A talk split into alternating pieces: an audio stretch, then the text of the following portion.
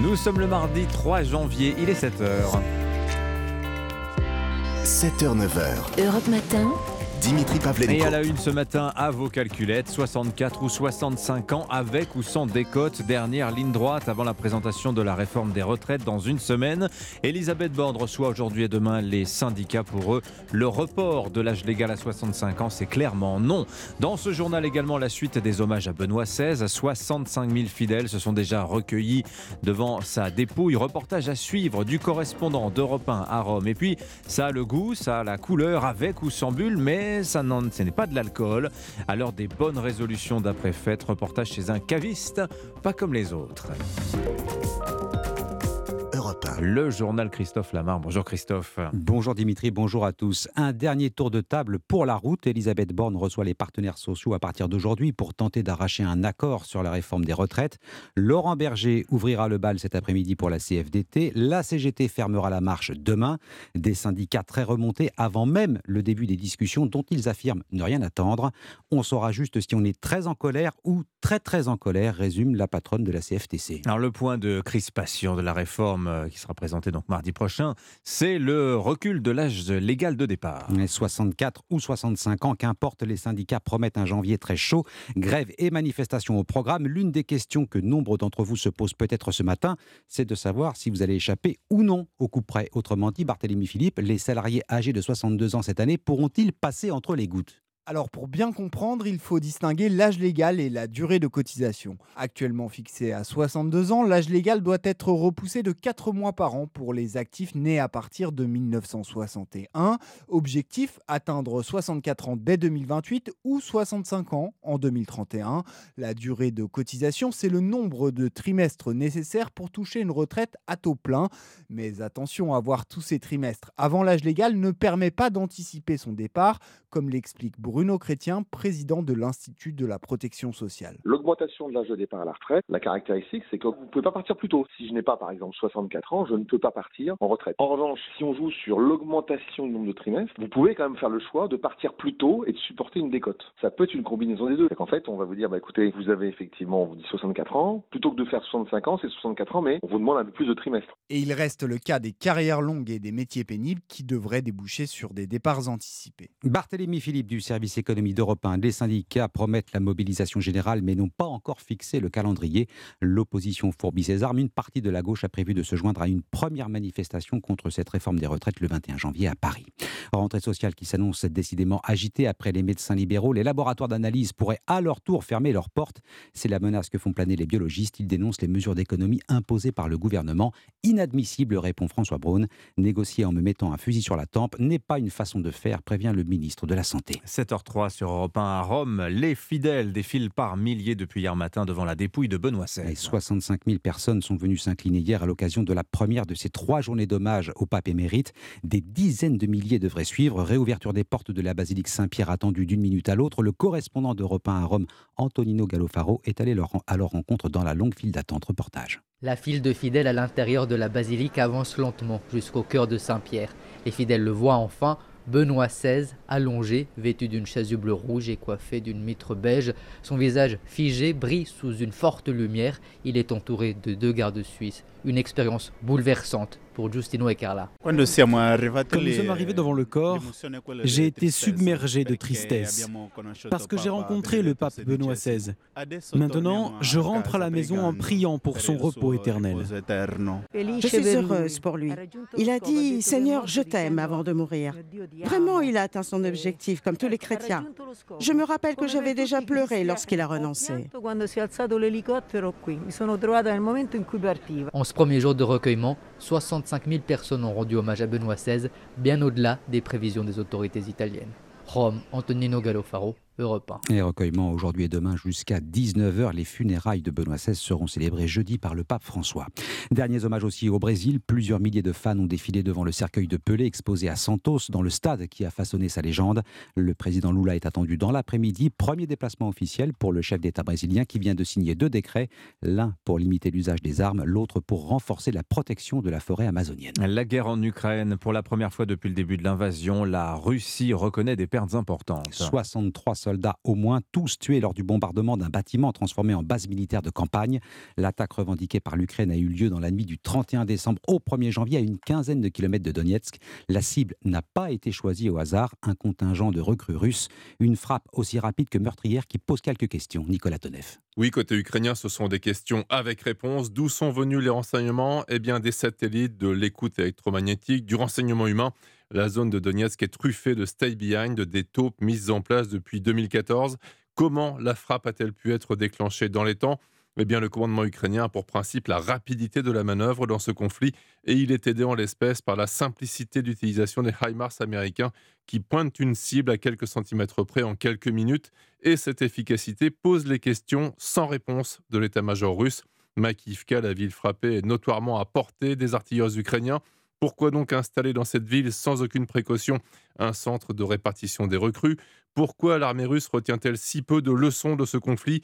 Après presque 11 mois de bataille, les généraux russes sont supposés connaître leurs adversaires, leurs tactiques, leurs capacités de renseignement, leur matériel. Et pourtant, ils commettent et répètent des erreurs qui coûtent des hommes, du matériel et sur la longueur de la crédibilité déjà fragile face à la société russe. Nicolas Tonev, tiens, les dessous d'un coup au but, quelle est la part de vérité et de storytelling hein, dans ce bombardement de Makivka, le décryptage européen, européen de Vincent Hervouette Tout à l'heure à 7h40, venant d'Ukraine aussi par ailleurs, ce chiffre 5000 morts par jour dans les rangs russes. Hein, c'est le coût humain euh, actuellement autour de la bataille de, de Bakhmut, hein, cette ville a priori sans grand enjeu stratégique, chiffre livré par les autorités L'aide militaire et le soutien financier seront d'ailleurs au cœur du sommet européen prévu le 3 février entre les 27 et l'Ukraine.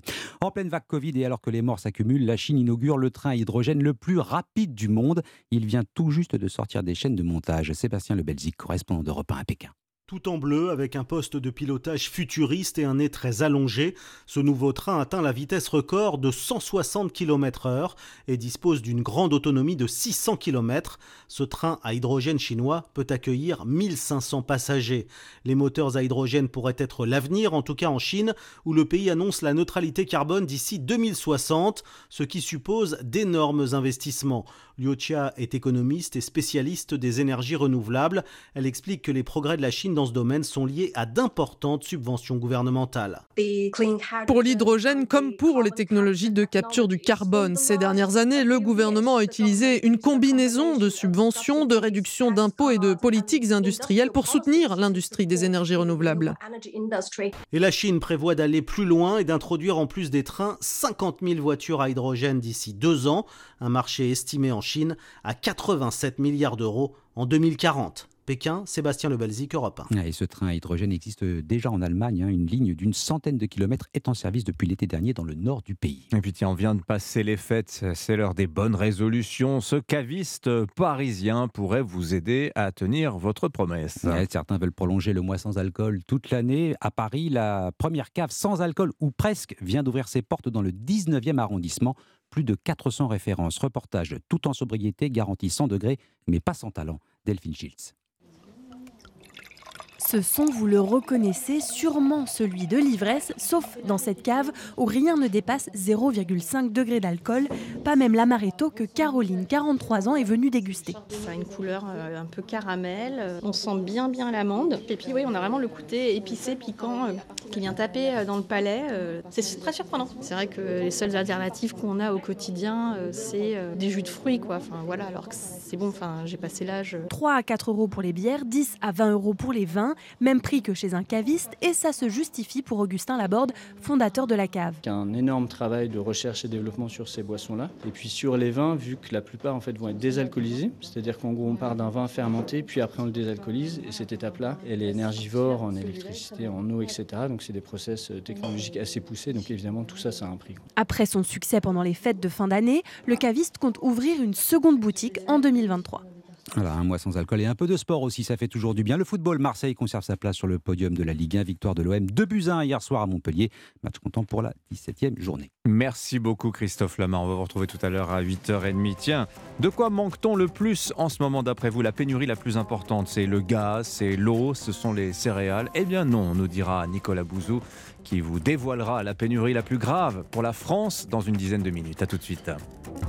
Europe Matin Dimitri Pavlenko. Au chapitre des nouveautés de la nouvelle année depuis le 1er janvier, 11 métropoles, Lyon, Montpellier, Nice, Toulouse, Reims ou encore euh, Strasbourg, ont mis en place ou étendu leurs ZFE, zone à faible émission. Alors comment ça marche? Qui est concerné? Est-ce que votre voiture sera bientôt bannie des grandes villes de France? Bonjour Mathieu Ségurant. Bonjour, merci de me recevoir. Bienvenue sur Europe 1, vous êtes le délégué général de la FEDA, la Fédération de la distribution automobile. Alors présentez-nous d'abord rapidement la FEDA, qu'est-ce que c'est? Eh bien tout simplement une fédération qui représente des adhérents qui approvisionnent tous les garages de France dans l'après-vente en pièces détachées et qui dispose d'un large euh, réseau de garages réparation. Donc tous les sujets automobiles évidemment vous intéressent. Alors les ZFE, on en parle depuis 2019. Je rappelle que euh, c'est voté dans la loi climat et résilience depuis 2021.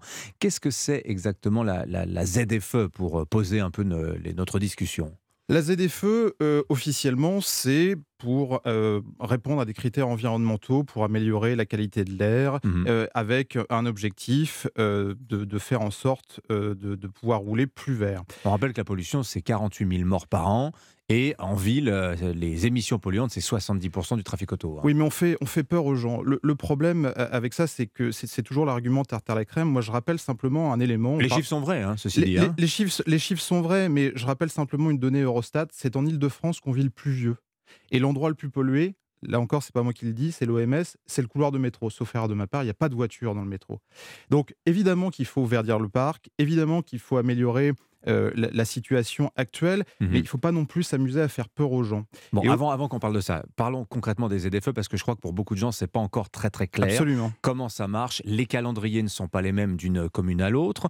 On parle des grandes villes, précisons aussi qu'en 2025, il y aura des ZFE dans toutes les agglomérations de plus de 150 000 habitants. On y est très vite. Hein. Arras, Béthune, Dunkerque seront concernés euh, très prochainement. Hein. C'est ah, pour tout le monde la ZFE. Hein. C'est pour tout le monde la ZFE. Vous avez déjà les critères 4 et les critères 5 aujourd'hui qui sont interdits. Mhm. Et ça, représente quoi, critères 4 et 5 euh Ça représente plus, un peu plus de 15 millions de véhicules aujourd'hui. C'est quoi C'est des diesels d'avant C'est des diesels pour les critères. D'avant 2006, je crois. C'est avant 2006 et pour les critères 5 avant 97. Euh, Donc c'est des véhicules qui sont assez, euh, assez ancien. Mais c'est pas ça qui fait débat aujourd'hui. Mmh. Aujourd'hui, euh, nous, ce qu'on dénonce, c'est l'interdiction des critères 3 à horizon 2025, euh, c'est-à-dire des véhicules essence qui, pour les derniers, ont été fabriqués en 2005 ou diesel en 2010. Ça représente 17 millions de véhicules. Ça veut Je dire... précise qu'en région parisienne, les critères 3 sont interdits dans la ZFE depuis le 1er janvier. Là, hein. Non, pas depuis le 1er janvier. Ça sera à horizon 2024. 2024. 2024. Le calendrier a encore changé. Le, calendrier, ça, vous aviez raison, c'était ce qui était prévu normalement à la base.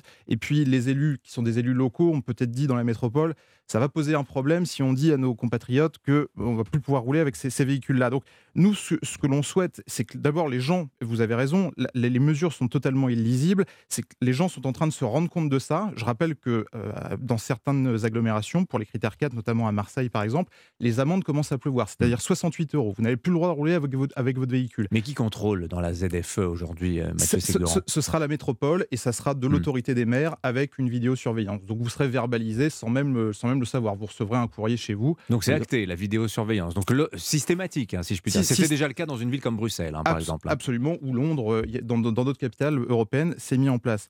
Donc si vous voulez, euh, c'est imaginez demain, 2025 c'est demain, c'est 17 millions de véhicules qui ne pourront plus rouler.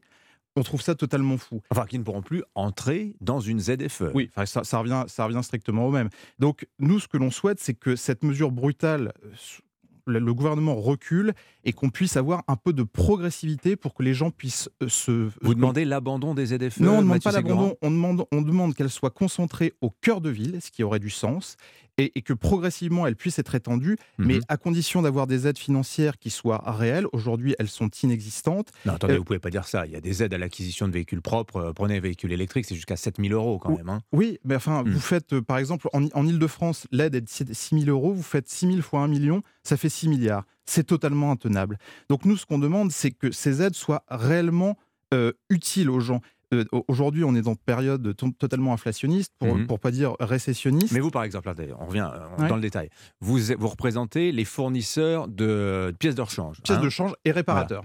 Vous demandez quoi? Des aides pour l'acquisition de véhicules électriques ou pas forcément des véhicules thermiques, mais disons récents, donc faiblement polluants, par exemple? On, demande, on demande des aides qui permettent vraiment aux gens de s'équiper. Je mmh. donne un exemple. Une Twingo, qui n'est pas, une, qui est pas un véhicule dispendieux, c'est en thermique 13 500 euros. En électrique, c'est 21 500 euros. Pour des mmh. gens qui sont à 100 ou 150 euros par mois, c'est pas possible. Même avec un leasing social mis en place, mmh. même avec un prêt à taux zéro, c'est quand même des aides qu'il faut rembourser. Ce n'est pas tenable. On a une idée justement du parc automobile, du nombre de Français qui vont devoir éventuellement changer leur véhicule à cause des aides ben, Je vous disais, critère 3, 17 millions de véhicules. 17 millions 17 millions de véhicules. C'est totalement table. J'ajoute qu'aujourd'hui, en France, on pousse beaucoup les gens à passer à l'électrique. Il y a 80 000 bornes en France. Mmh. Et donc, sur ces 80 000 bornes, certaines ne fonctionnent pas. Comment on fait? C'est impossible. Et les aides sociales, les aides financières, pardon, encore une fois, sont notoirement insuffisantes. Donc nous, ce qu'on demande, c'est une progressivité, c'est 50 plus. Bien sûr qu'il faut se donner un objectif, mais on pourrait mettre tout à fait en place des vignettes éco-entretenues qui permettraient aux critères 3, 4 et 5 de continuer à rouler, d'entretenir le parc pour le rendre moins polluant, mais en se donnant une échéance qui soit tenable. Aujourd'hui, ce n'est pas tenable. Enfin, alors, attendez, parlez-moi, vous parlez d'entretenir le parc, mais vous prêchez pour votre paroisse. Or, les pièces automobiles, on sait qu'elles coûtent extrêmement cher, que les, le garage, si les Français n'entretiennent pas leur véhicule, souvent c'est aussi pour une question de coût. Qu'est-ce que vous, la FEDA, euh, êtes prêt à faire pour aider les Français justement à, très bien faire cette transition C'est très bien que vous me parliez de ça, parce que les pièces automobiles, c'est pas les réparateurs, hmm. ni les distributeurs de pièces détachées qui les déterminent, ce sont les équipementiers et les constructeurs. Hmm. On vient d'obtenir, il n'y a pas longtemps, une, une libération sur les pièces captives, sur Mm. tout ce qui est pièces de carrosserie. Donc nous, au contraire, on plaide. Parce que les constructeurs avaient un monopole hein, sur, les, sur ces pièces-là. absolument. Donc nous, au, contraire, on s'est battu pour que les pièces soient moins chères et qu'elles puissent être fabriquées et distribuées au juste coût pour un plus juste coût de réparation. Ça, c'est un vrai angle mort du pouvoir d'achat, hein, la, question absolument. des, pièces et, et, le combat, est, le combat est, pas encore terminé parce que nous, on plaidait, on plaidait pour une libération pleine et entière et on a obtenu une libération à 10 ans, ce qui est encore trop peu. Mais attendez, je, vous taquine un peu, mais euh, vous dites il faut, il faudrait lisser dans le temps, euh, sur une période plus longue, euh, les calendriers des aides. Je vous disais, aujourd'hui, les aides financières ne sont pas suffisante. Et surtout, surtout, il n'y a pas de marché de l'occasion, il n'y a pas suffisamment de bornes. Comment on fait pour expliquer aux gens, vous allez passer à des véhicules électriques qui coûtent au bas mot 30 000 euros et pour lesquels vous n'avez pas les moyens de vous équiper et pour lesquels il n'y a pas de marché de l'occasion. Hmm. C'est fou. Ça me rappelle ce combat sur les portails écotax. Vous vous rappelez les, les bonnets rouges?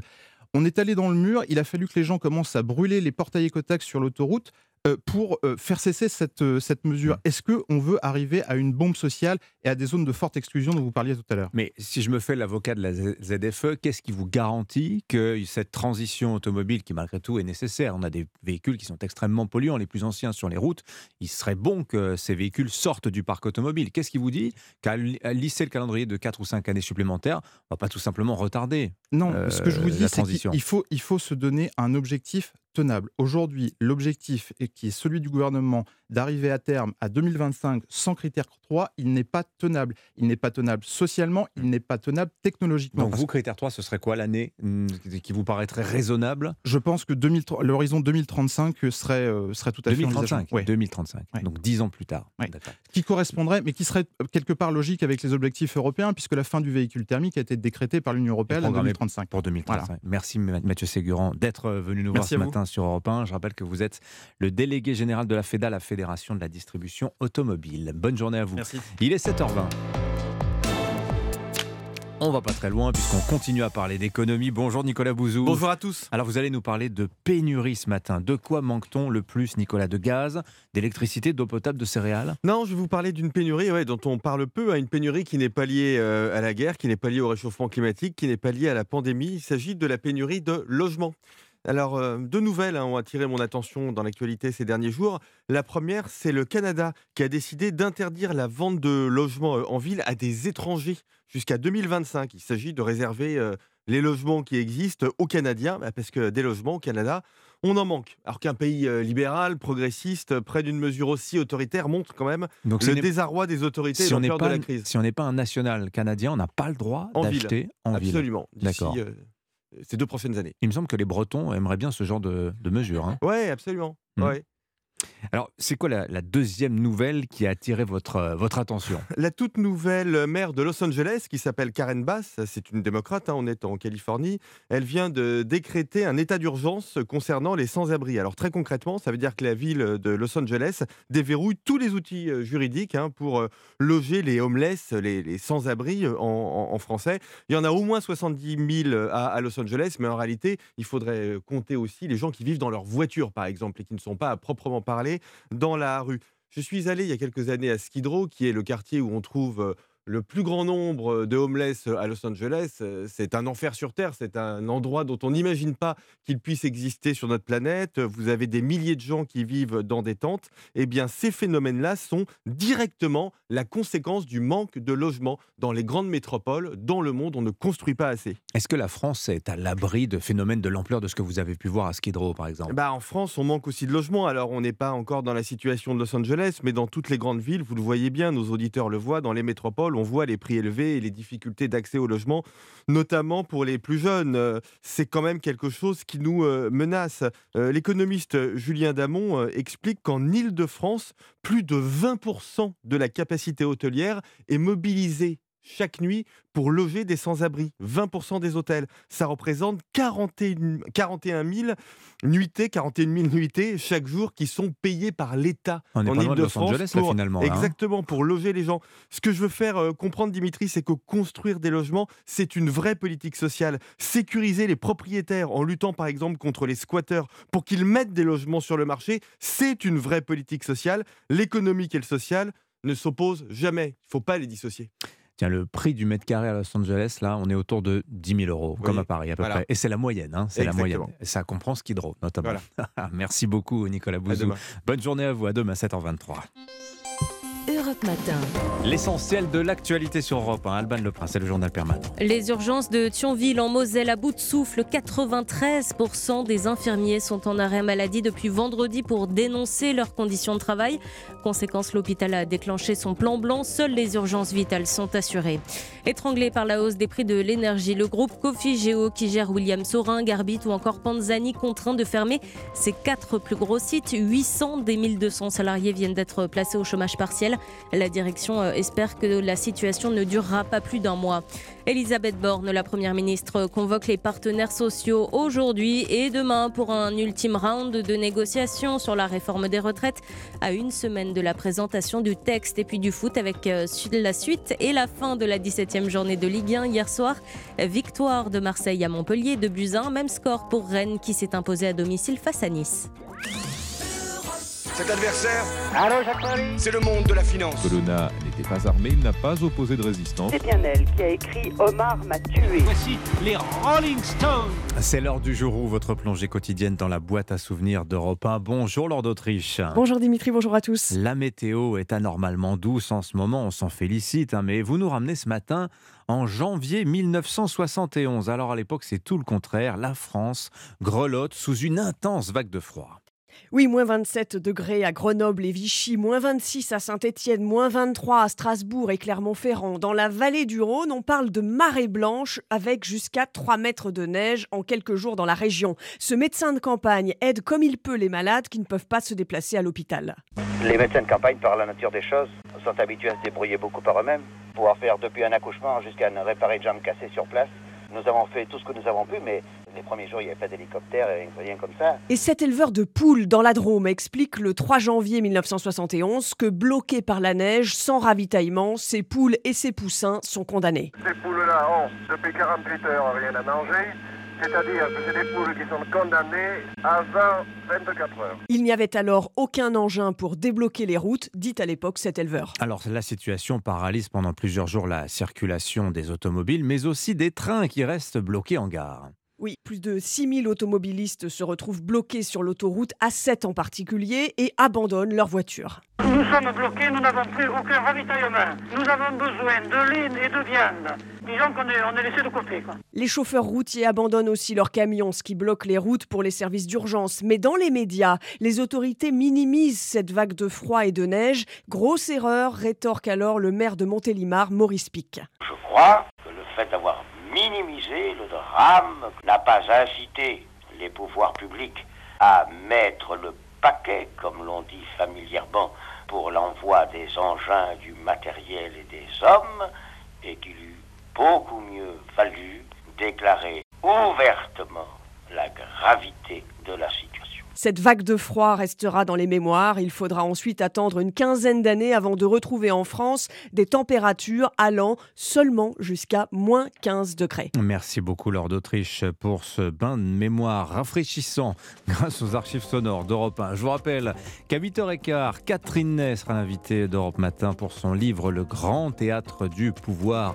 En fine observatrice de la vie politique française depuis maintenant un demi-siècle, Catherine Ney nous livrera son regard sur euh, la situation sociale du pays. Dans quelques minutes, dans trois minutes, un nouveau journal présenté par euh, Roman Oquet à 7h27. Europe Matin, 7h, 9h. Dimitri Pavlenko. C'est un indétrônable du mois de janvier sur nos tables, la galette des rois. Eh bien, sachez qu'elle vous coûtera plus cher cette année. C'est une surprise, pas vraiment.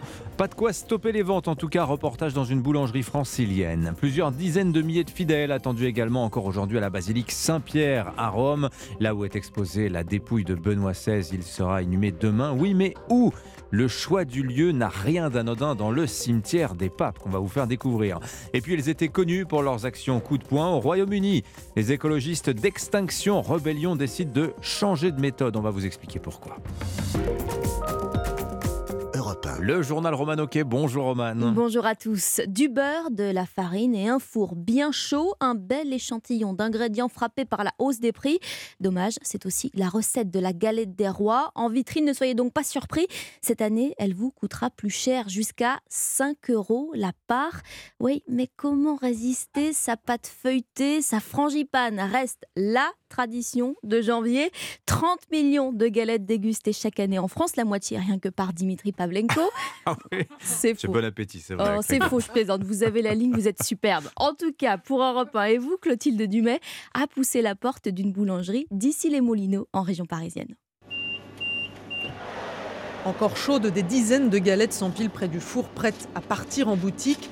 Cette année, elles coûtent 20% plus cher à produire pour André Devesa, le gérant de la boulangerie. Dans la réalisation d'une galette de 4 personnes, ça va nous coûter 12 euros. Le loyer a évolué, l'énergie a évolué, les salaires ont augmenté, les ingrédients ont tous pris euh, entre 10, 15, 20, 30%. Un kilo de beurre, ça nous coûte 11 euros à peu près. Des coûts que le patron n'a pas répercutés sur le prix, il dit renier sur son salaire et mise sur une autre stratégie, vendre plus longtemps. Je pense qu'on ne dépassera pas janvier, mais si on peut aller jusqu'au bout du mois de janvier, ce serait pas mal. Et même à 5 euros la part en moyenne, Il faut se faire plaisir avec les enfants. certains clients n'hésitent pas. Il y en aura d'autres. On en a déjà mangé avant.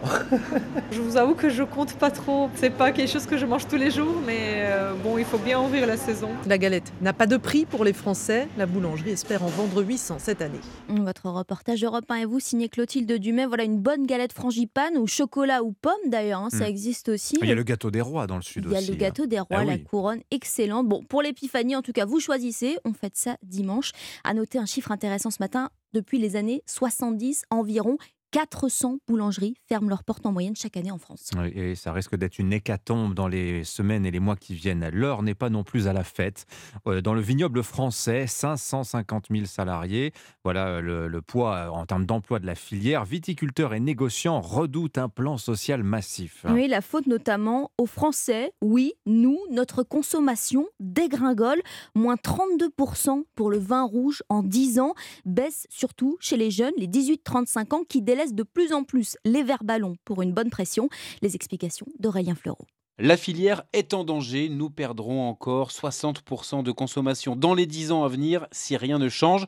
Voilà le constat choc fait par la filière viticole, qui bien évidemment n'incite pas à un excès de consommation ou à un retour aux 120 litres par an et par habitant des années 60 en France, mais qui observe cette déconsommation qui commence à sérieusement impacter les vignerons. Samuel Montgermont, président de Vin et Société, structure qui représente les 500 000 acteurs directs et indirects de la filière. On a parlé de 100 à 150 000 pertes d'emplois euh, potentielles. hein. C'est peut-être un, un des grands plans sociaux en gestation, en préparation, en tous les cas, si on fait rien, parce que sinon on aura une surproduction et trop de vin Une filière viticole française impactée par la chute des importations chinoises avec le Covid et qui n'a pas retrouvé le niveau d'export de 2019 vers les États-Unis, soit avant les taxes Trump. Parmi les pistes envisagées pour inverser la tendance, travailler sur une image plus positive du vin, proposer de nouveaux contenants ou encore mettre en place à grande échelle une filière de réemploi des bouteilles en verre. Aurélien Fleureau du service économie d'Europe 1. 7h34, la tradition sera donc respectée. Benoît XVI sera inhumé jeudi dans l'une des cryptes de la basilique Saint-Pierre au Vatican.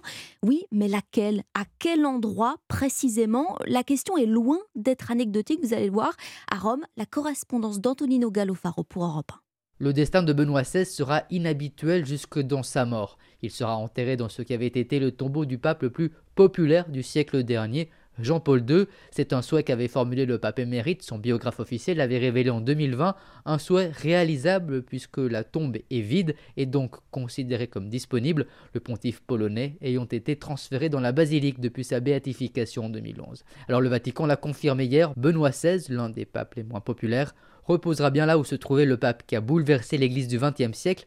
Il y sera transféré juste après ses funérailles jeudi matin. Et c'est le droit fil d'une forme de tradition. Les grottes vaticanes sous la basilique accueillent les papes récents. Benoît XVI sera donc enterré aux côtés de Pie XII, le pape de la Seconde Guerre mondiale, Paul VI ou encore Jean-Paul Ier. Rome, Antonino Gallofaro, Europe 1. À noter que la dépouille de Benoît XVI sera visible jusqu'à demain dans la basilique Saint-Pierre de Rome. 65 000 personnes sont venues se recueillir rien qu'hier, le double par rapport aux prévisions des autorités italiennes. Oui, pas mal hein, pour un pape qu'on disait finalement peu populaire. Nous serons à Rome d'ailleurs en direct euh, dans le journal de 8 heures avec l'envoyé spécial d'Europe 1 au Vatican, Caroline Baudry. On vous expliquera d'abord d'ailleurs ce qu'est exactement le Vatican. Il est 7h36 terminé les opérations coup de poing au Royaume-Uni. Les écologistes d'extinction, rébellion changent de méthode. les militants avaient pris l'habitude de se coller sur des routes jusqu'à les bloquer et même se coller aussi sur des avions pour alerter sur le changement climatique. Cet été, ils avaient aussi bloqué le Tower Bridge, pont emblématique de Londres. Sauf que voilà, le réseau d'activistes souffre d'une mauvaise réputation et opte désormais pour un autre mode d'action, Alexis de la Fontaine. Oui, détestée par la population britannique, l'association veut redorer son image alors que près de 70% de la population a un avis négatif sur Extinction Rebellion, selon un sondage YouGov. Le groupe connu pour avoir démocratisé la désobéissance civile veut maintenant se normaliser. Notre résolution pour 2023, favoriser le relationnel plutôt que le blocage, justifie le groupe dans un communiqué, avant de reconnaître qu'il est nécessaire d'évoluer et préfère appeler à une grande manifestation contre le gouvernement. En réalité, l'association était dépassée par l'émergence de nouveaux activistes encore plus radicaux, comme Just Stop Oil, connu pour avoir aspergé de soupe en octobre dernier les tournesols de Vincent Van Gogh. Alexis de la Fontaine, un sommet entre l'Ukraine et l'Union européenne prévu le 3 février prochain, une date annoncée cette nuit par les autorités de Kiev. Les dirigeants évoqueront notamment le soutien financier et militaire de l'Europe. La guerre en Ukraine, ce sera d'ailleurs le thème de euh, l'édito international de Vincent Hervouet juste après le journal de 7h30. Qui a dit que la campagne n'était plus à la mode Et Ce matin sur Europe 1, on a choisi de vous parler d'un petit bourg breton, Béric, dans le Morbihan. En 45 ans, tenez-vous bien, le village a triplé sa population, plus de 2000 habitants cette année. C'est même la plus forte croissance du département. Alors bien sûr, il y a eu les confinements, l'envie de campagne euh, qui s'est emparée de nombreux Français. Mais alors pourquoi Béric? Pourquoi ce succès fou? Vous allez comprendre avec la visite guidée de Charles Guyard, le correspondant d'Europe 1 dans l'Ouest. On est à 15 km de la côte, 17 de Vannes et 50 minutes de Nantes. Le doigt sur la carte au mur de son bureau, le maire Michel Grignon décrit la situation de sa commune idyllique. On est à la campagne tout en étant proche des villes. Chiffre simple à retenir, un habitant hectare. Soit 2000 habitants, c'est le double d'il y a 20 ans et surtout cette population n'est pas vieillissante, au contraire, même comme le constate Annick, la patronne de l'antique bar du centre Le Bol d'Or. Ça reste quand même jeune. J'ai eu les parents qui venaient s'amuser, mais maintenant j'ai les enfants. Il y a ce qu'il faut pour tout maintenant. On voit les constructions, hein. il y en a plein. Et en effet, les nouvelles générations ne manquent de rien ici. Les prix sont encore abordables. Il y a deux écoles, des commerces, une maison médicale, 35 entreprises. Alors forcément, tout cela attire encore et toujours Alexandre Moulet, conseiller immobilier berricois. Il y a beaucoup de demandes. Ça va être effectivement saturé. Quand vous êtes bien dans un endroit, vous lâchez pas. Hein. Et beaucoup rêvent en tout cas de s'y installer. Cela tombe bien, 110 logements doivent sortir de terre en 2026. Un programme qui suscite toutes les convoitises à tel point que la mairie, qui croule sous les appels, a déjà commencé à établir une liste d'attente. Béric, Charles Guyère, Europe 1. Où il n'y a pour l'instant que deux maisons à vendre. Un Avis aux amateurs, visiblement, ça coûte très cher d'habiter dans le secteur. En tout cas, la Bretagne qui a le sourire ce matin après la victoire de Rennes hier soir. 17e journée de Ligue 1, c'est du foot bien sûr. Les Bretons ont battu Nice 2-1. Marseille reste à la troisième place du classement. L'OM s'est imposé face à Montpellier. Allez, prochain rendez-vous pour les clubs, ce sera la Coupe de France. Oui, vendredi, le PSG affronte Châteauroux. Heureusement, le club parisien pourra compter sur ses stars. Le champion du monde, Lionel Messi, Zelensky est de retour à Paris aujourd'hui.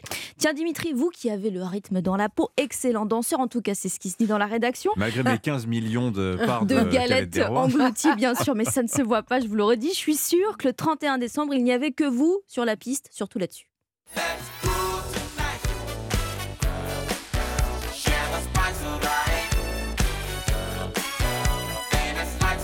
Un petit pas de danse là, non Dans le. Non, bon. Écoutez, comme Avec vous des voulez. de belle-mère, Exactement. 31. Allez, on refait ça. Bon, Air Swing and Fire, meilleur remède contre le blues de janvier. On a appris cette nuit le décès du batteur du groupe. Fred White avait 67 ans. Ah, il était jeune, hein, 67 ans, c'est pas bien vieux. Merci beaucoup Roman Oquet pour votre journal. On vous retrouve avec bonheur tout à l'heure à 9h. Dans un instant, vous l'avez dit, Vincent Hervouet arrive. Et dans 10 minutes, l'édito politique sur Europe 1. Sommes-nous à la veille d'un grand mouvement social contre les retraites? La réponse d'Alexis Brézet du Figaro. Il est 7h40. Europe Matin, Pavlenko. Dans un instant, votre page culture quotidienne sur Europe 1. Sébastien Bordenave pour une BD philo aujourd'hui. hein. Exactement. Le bonheur est à ceux qui se suffisent à eux-mêmes. C'est pas Vincent Herouet, hein, c'est euh, Aristote, une BD Au sur la vie secours. vertueuse du philosophe. Ah, ça se vaut, ça se vaut. Et les jeux vidéo de la semaine, non pas un, Bonjour. mais deux. Bonjour Caroline Speller. Aujourd'hui, c'est deux jeux vidéo, mais sur téléphone, smartphone, mobile, tout ça. On change un peu des consoles. Allez, à tout de suite. Mais d'abord, l'édito international sur Europe 1. Bonjour Vincent Hervouette. Bonjour Dimitri, bonjour à tous. Vous revenez ce matin sur le bombardement meurtrier de Makivka dans la région de Donetsk où les Russes auraient été piégés par leur téléphone portable. Oui, minuit pétante, le 31 décembre, minuit, l'heure du crime. L'hécatombe a eu lieu à l'instant précis où chacun lève son verre et embrasse son voisin. L'image est saisissante. 2023 a commencé en Ukraine par une boucherie. La guerre n'a pas attendu une seconde. Entre 23h59 et 0h01, eh bien, quatre roquettes ont écrasé un bâtiment universitaire de trois étages où étaient stockées des munitions et encasernées des centaines de conscrits russes. Moscou parle de 63 morts, bilan provisoire. Évidemment faux. Et Kiev en compte dix fois plus. hein. 4 à 600 morts, bilan provisoire, évidemment faux. Il faut aussi prendre avec des pincettes les récits détaillés qui expliquent que les Russes appelaient leurs proches pour leur souhaiter bonne année en utilisant le réseau téléphonique ukrainien, ce qui aurait permis de les localiser. Décidément qu'ils sont bêtes, ces envahisseurs. Sans officiers pour les encadrer, sans sous-officiers pour leur expliquer le béaba de la sécurité, qu'il n'y a pas de réveillon au front, qu'il n'y a pas de coup de fil personnel au front, qu'il n'y a pas de trêve à portée de tir des HIMARS américains. Le récit médiatique précise que la faute élémentaire des soldats, téléphonant à leur famille, a été exploitée par des artilleurs ukrainiens dont il faut admirer la réactivité, la souplesse, l'efficacité. Il est permis de douter de cette image d'épinal édifiante et subodorer que ce coup au but d'une ponctualité stupéfiante a été facilité par la formidable machine du renseignement américain, qu'il a été opéré avec l'artillerie de campagne américaine, mais peut-être aussi épaulé par des moyens humains discrets déployés sur le terrain par des otaniens, que les services de propagande ont eu le goût douteux de coiffer l'artilleur ukrainien d'un bonnet de Père Noël, comme si la guerre était une série télévisée, comme si le carnage était une carte de vœux adressée au Kremlin. Est-ce que la mort de centaines de conscrits, ça peut ébranler l'opinion publique russe, Vincent? Alors comment est-ce qu'on appelle des soldats qui se font tuer à 20 km du front avant d'y avoir été déployés? Ce ne sont pas des anciens combattants, ils n'ont pas eu l'occasion de se battre, ce ne sont pas des victimes innocentes, ils n'avaient qu'à rester chez eux là-bas aux confins du Kazakhstan. Mais ces morts, dont le sacrifice est si parfaitement inutile, réclament justice. Alors un des chefs sécessionnistes de Donetsk s'est indigné hier, un vice-président de la Douma aussi, Vladimir Poutine qui s'est mis en scène en chef des armées à l'occasion des vœux, eh bien se retrouve au défi. Il trouvera un sous-fifre à limoger. De là à prétendre que son trône est menacé par les revers militaires, c'est penser comme on rêve, c'est prendre ses désirs pour des réalités. Aucun élément concret ne confirme ce scénario. Dans les faits, le général Hiver impose une pause dans les opérations à grande échelle. La météo trop douce empêche l'offensive que les Ukrainiens annoncent depuis des semaines. Les Russes en profitent pour s'enterrer sur des centaines de kilomètres. Dans cet enlisement, une solution militaire reste improbable, une solution diplomatique aussi. Le coup au but de la Saint-Sylvestre entretient l'illusion qu'une victoire est possible. C'est un vœu pieux, un vœu trempé dans le sang. Décryptage, signature Vincent Hervouet. Merci beaucoup Vincent. 7h47. Europe Matin. Place à la bande dessinée, Sébastien Bordenave. Vous aviez envie de philosopher ce matin et vous avez donc choisi une BD sur Aristote. Oui, c'est d'autant plus étonnant que la philo m'enthousiasme autant que le droit fiscal. Mais là, la BD est passionnante. Ça s'appelle Aristote, publié chez Dargo. Les dessins sont de Alekos Papadatos et le scénario de Tassos Apostolidis. Ça sent le ouzo et le tzatziki. J'allais vous le dire. Ils sont nés euh, tous les deux à Thessalonique et réussissent donc à donner vie et corps au célèbre philosophe grec de l'Antiquité, Aristote. Alors loin des concepts compliqués, on découvre dans cette BD Aristote et la naissance de ses théories. Et comme on les vit plus qu'on les lit, eh ben on s'intéresse et tout devient plus limpide. Exemple concret, le syllogisme. C'est super important pour Aristote, le syllogisme, bon, chacun ses passions. Un syllogisme, c'est une prémisse majeure puis une mineure qui établit une validité formelle de la conclusion. Dit comme ça, on a envie de se pendre. Mais dans la BD, on découvre comment Aristote invente le syllogisme. Il va avec euh, ses disciples dans un établissement appelé la Bonne Chère, où il y a des danseuses. Là, tout de suite, ça vous intéresse. Ah bah là, hein tout de suite, Ah on, est, là, euh, là. on est, on est intrigué. Donc, il y a une danseuse qui s'appelle Kalida. Aristote demande Mais est-ce qu'elle est belle, Kalida? L'un de ses élèves dit Toutes les filles qui travaillent à la Bonne Chère sont belles. Kalida travaille à la Bonne Chère, donc Kalida est belle. Bim Le syllogisme était né. Aristote finit euh, la soirée avec la danseuse, hein, parce qu'on le sait grâce aux écrits de l'époque. Il était séduisant et séducteur malgré des yeux enfoncés, un crâne dégarni, une silhouette trapue et des jambes frêles. Aristote impressionné par sa pensée toujours en mouvement et visiblement, bah, il n'y avait pas que sa pensée qui était toujours en mouvement. Comme c'est une BD sur la vie d'Aristote, Oui. on peut imaginer que l'on va croiser d'autres personnages emblématiques euh, de cette époque. Et oui, euh, on Sébastien. rencontre, euh, on rencontre Platon, le maître d'Aristote, Alexandre le Grand, qui avant d'être grand fut l'élève d'Ari- d'Aristote. Et avant de partir à la conquête de l'Empire perse, Aristote donne un dernier conseil à Alexandre. Il lui dit Celui qui arrive à vaincre ses désirs est plus courageux que celui qui arrive à vaincre ses adversaires. Cette BD est ensoleillée dans son graphisme, pleine de vie, amusante et intelligente, que- bah, comme ce philosophe finalement, qui ça Mm. s'appelle Aristote et c'est publié chez Dargo. Voilà, pour découvrir la Aristote. belle Kalida. N'hésitez Ouais. pas, Aristote, Tassos Apostolidis et Alekos. Bon, bon, va- c'est chez Dargo. voilà. C'est grec. Merci beaucoup, Sébastien. Caroline Speller, l'actualité des jeux vidéo. Alors, Oui. vous avez sélectionné pour nous cette semaine deux jeux smartphones et qui ont le bon goût d'être gratuits. Euh, oui, on parle souvent des jeux sur console. Enfin, gratuits, Ah, avec si. des contenus payants. Ah, Alors là, c'est vraiment quasiment gratuit. hein. On parle souvent des jeux sur console pour ses aspects euh, créatifs et immersifs, mais en 2022, ils pèsent que 28% du marché mondial du jeu vidéo. Le poids lourd, c'est le jeu mobile avec 5% du- 50% pardon, du chiffre d'affaires et c'est 92,2 milliards de dollars de revenus. Rien que ça, oui. Alors je vous propose d'ailleurs Subway Surfer, un jeu qui date de 2012. Oui, il n'est pas récent, mais ça reste le jeu le plus populaire avec en tout plus de 3 milliards de téléchargements, dont 275 millions en 2022. Dix ans ap- après sa sortie, pas mal. C'est quoi le but de Subway Surfer? Alors, il n'y a pas plus facile et addictif. Subway Surfer est ce qu'on appelle un runner, c'est-à-dire que vous contrôlez un héros qui ne s'arrête jamais de courir et que vous, et vous devez éviter toutes sortes d'obstacles pour aller le plus loin possible. Dans Subway Surfer, vous êtes un tagger qui fuit un policier en courant et roulant sur son skate dans le métro. Bon, c'est un classique du jeu mobile. Donc, votre second choix, c'est une nouveauté et c'est même la surprise mobile de 2022. hein. Oui, et c'est un jeu de combat de cartes à collectionner du nom de Marvel Snap. Oui, encore des Vous super-héros. aimez bien, Oui. remarqué. Mais enfin, de toute façon, on nous en abreuve partout de toute manière, donc on n'y échappe pas. Sorti en octobre, il a été téléchargé en 30 millions de fois en deux mois. Le jeu a même son propre hymne, Hero, une chanson compo- composée par le DJ Martin Garrix et le chanteur Jake.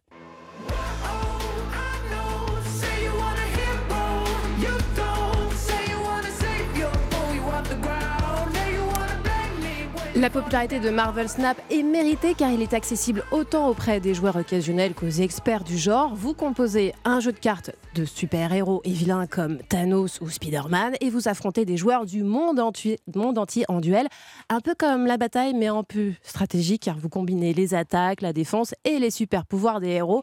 Alors si vous avez 5 minutes ou une heure devant vous, Marvel Snap pourrait être le jeu qui vous fera enfin aimer les super-héros et en plus c'est gratuit. Voilà, la nouvelle saison de Marvel Snap, figurez-vous qu'elle démarre aujourd'hui même, parce qu'il y a des saisons maintenant dans les jeux vidéo. Tout à fait. Merci beaucoup Caroline Speller, merci Sébastien. À la semaine prochaine, à demain mon cher Vincent. 7h51 sur Europe 1. C'est l'heure du journal permanent avec Alban Le Prince. 65 000 personnes sont venues se recueillir hier au Vatican près de la dépouille de Benoît XVI. La basilique Saint-Pierre accueille à nouveau les fidèles depuis 7 h ce matin et restera ouverte jusqu'à 19h. Demain, mêmes horaires, avant ces funérailles qui seront célébrées jeudi par le pape François. À une semaine de la présentation de la réforme des retraites, dernière discussion aujourd'hui et demain à Matignon. Elisabeth Borne, la première ministre, reçoit les partenaires sociaux, mais les syndicats sont clairs. Décaler l'âge légal de départ de 62 à 64 ou 65 ans, c'est non. Un sommet Union européenne, Ukraine, ce sera le 3 février à Kiev, a fait savoir hier le bureau de Volodymyr Zelensky, le président ukrainien. Objectif discuter du soutien financier et militaire européen qui prévoit notamment une enveloppe de 18 milliards d'euros. Et puis Messi a décollé cette nuit d'Argentine. Le tout nouveau champion du monde doit atterrir cet après-midi à 15h à l'aéroport du Bourget pour retrouver ses coéquipiers du PSG. Europe Matin. 7h, 9h, Dimitri Pavlenko. L'édito politique sur Europe 1. Bonjour Alexis Brézet. Bonjour Dimitri. Du journal Le Figaro. Bonne année, Et- bonne année à tous. J'allais vous le souhaiter également. Alors, le plan justice, la réforme des retraites, la loi sur les énergies renouvelables, la loi immigration. Bon, la rentrée du gouvernement s'annonce périlleuse, Alexis. Beaucoup craignent des grèves, des manifestations. Est-ce que la France est à la veille d'être paralysée par un grand mouvement social? Alors disons les choses, hein, c'est pas la justice, les éoliennes, ni une énième loi immigration qui vont précipiter les Français dans la rue et bloquer le pays. La vraie question, ce sont les retraites. Et ça, c'est autre chose. Vous vous souvenez de ce que disait Michel Rocard il y a 30 ans? Il y a de quoi, disait-il, faire sauter plusieurs gouvernements.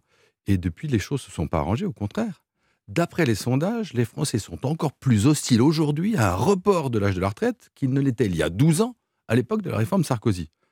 Alors, on en déduira soit que nos compatriotes sont irrémédiablement imperméables au simple bon sens, qui veut que quand on vit plus longtemps, ben, il faut travailler plus longtemps, soit qu'Emmanuel Macron a totalement échoué à faire, comme on dit, la pédagogie de cette réforme dont on nous tympanise depuis maintenant cinq ans. Ou peut-être les deux, parce qu'en vérité, ces deux explications ne sont pas exclusives l'une de l'autre. Alors, ajoutons à cela que tous les syndicats sont contre la réforme, que les patrons, avec l'explosion du prix de l'énergie, les revendications salariales, ont d'autres chats à fouetter que de la défendre, que l'Assemblée, à l'Assemblée, la gauche et le RN y sont évidemment opposés, que la droite semble enfin avoir compris qu'elle ne pouvait pas faire autrement que la voter, enfin, euh, sans enthousiasme. Et on comprendra que le climat, effectivement, n'est pas très propice à la grande réforme d'Emmanuel Macron. Et donc, après la grève de la SNCF à Noël, le mouvement des médecins libéraux en ce moment, est-ce qu'on peut s'attendre cet hiver, je vous repose la question, hein, à un blocage complet du pays, Alexis? Attendons, euh, bien sûr, il y aura des manifs, des banderoles, des slogans. Est-ce que pour autant, on aura un mouvement de colère généralisé? C'est pas dit. Vous savez, c'est très difficile hein, de prévoir la réaction des Français. Aujourd'hui, ils donnent le sentiment d'être plus résignés que révoltés. Dans les sondages, le niveau de colère n'est pas du tout celui qui était à l'époque des Gilets jaunes. Pour l'instant, pour l'instant, les Français sont très calmes, très patients. Ils subissent sans mot dire les grèves, les blocages, les ratages en tout genre. Euh, alors, ils touchent aussi, c'est vrai, les chèques qui leur sont distribués au nom du quoi qu'il en coûte. Mais pour le reste, ils se désintéressent chaque jour davantage d'un jeu politique dont ils ne semblent plus rien attendre, ni pour eux-mêmes, ni pour le pays. C'est plutôt ça qui est inquiétant. Bon, donc vous nous dites, Alexis, que le, le- le gouvernement a, a tort de s'inquiéter et que si ça se trouve, la, la réforme va passer sans trop de difficultés.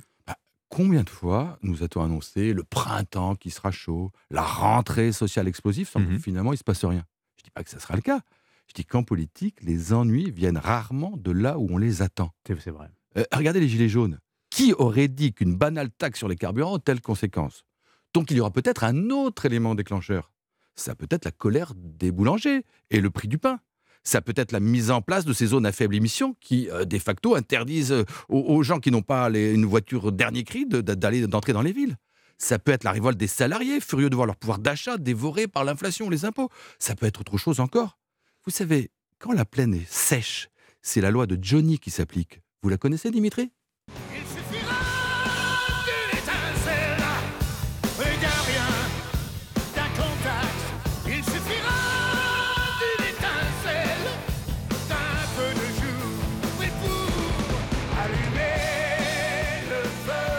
Suffira donc d'une étincelle, mais d'où viendra-t-elle? Merci beaucoup Alexis Brézet du Figaro. Rock and philo hein, ce matin, à la une du Figaro. Justement, retraite, immigration, énergie, la rentrée de tous les dangers. Grand entretien notamment avec Jérôme Fourquet de l'IFOP qui voit les Français en face de léthargie politique. Mais méfions-nous de l'eau qui dort, si je vous ai bien suivi. Nous sommes le mardi 3 janvier. Nous fêtons ce jour Sainte-Geneviève, la protectrice de Paris, patronne également du diocèse de Nanterre et des gendarmes. Je, ne sais, je l'ai appris ce matin. Dans un quart d'heure, Sonia Mabrouk reçoit un membre éminent de la grande famille européenne, Catherine Ney, pour son livre Le Grand Théâtre du Pouvoir. Le journal de 8 heures arrive dans 3 minutes, juste après la météo d'Anissa Haddadi. Il est 7h57.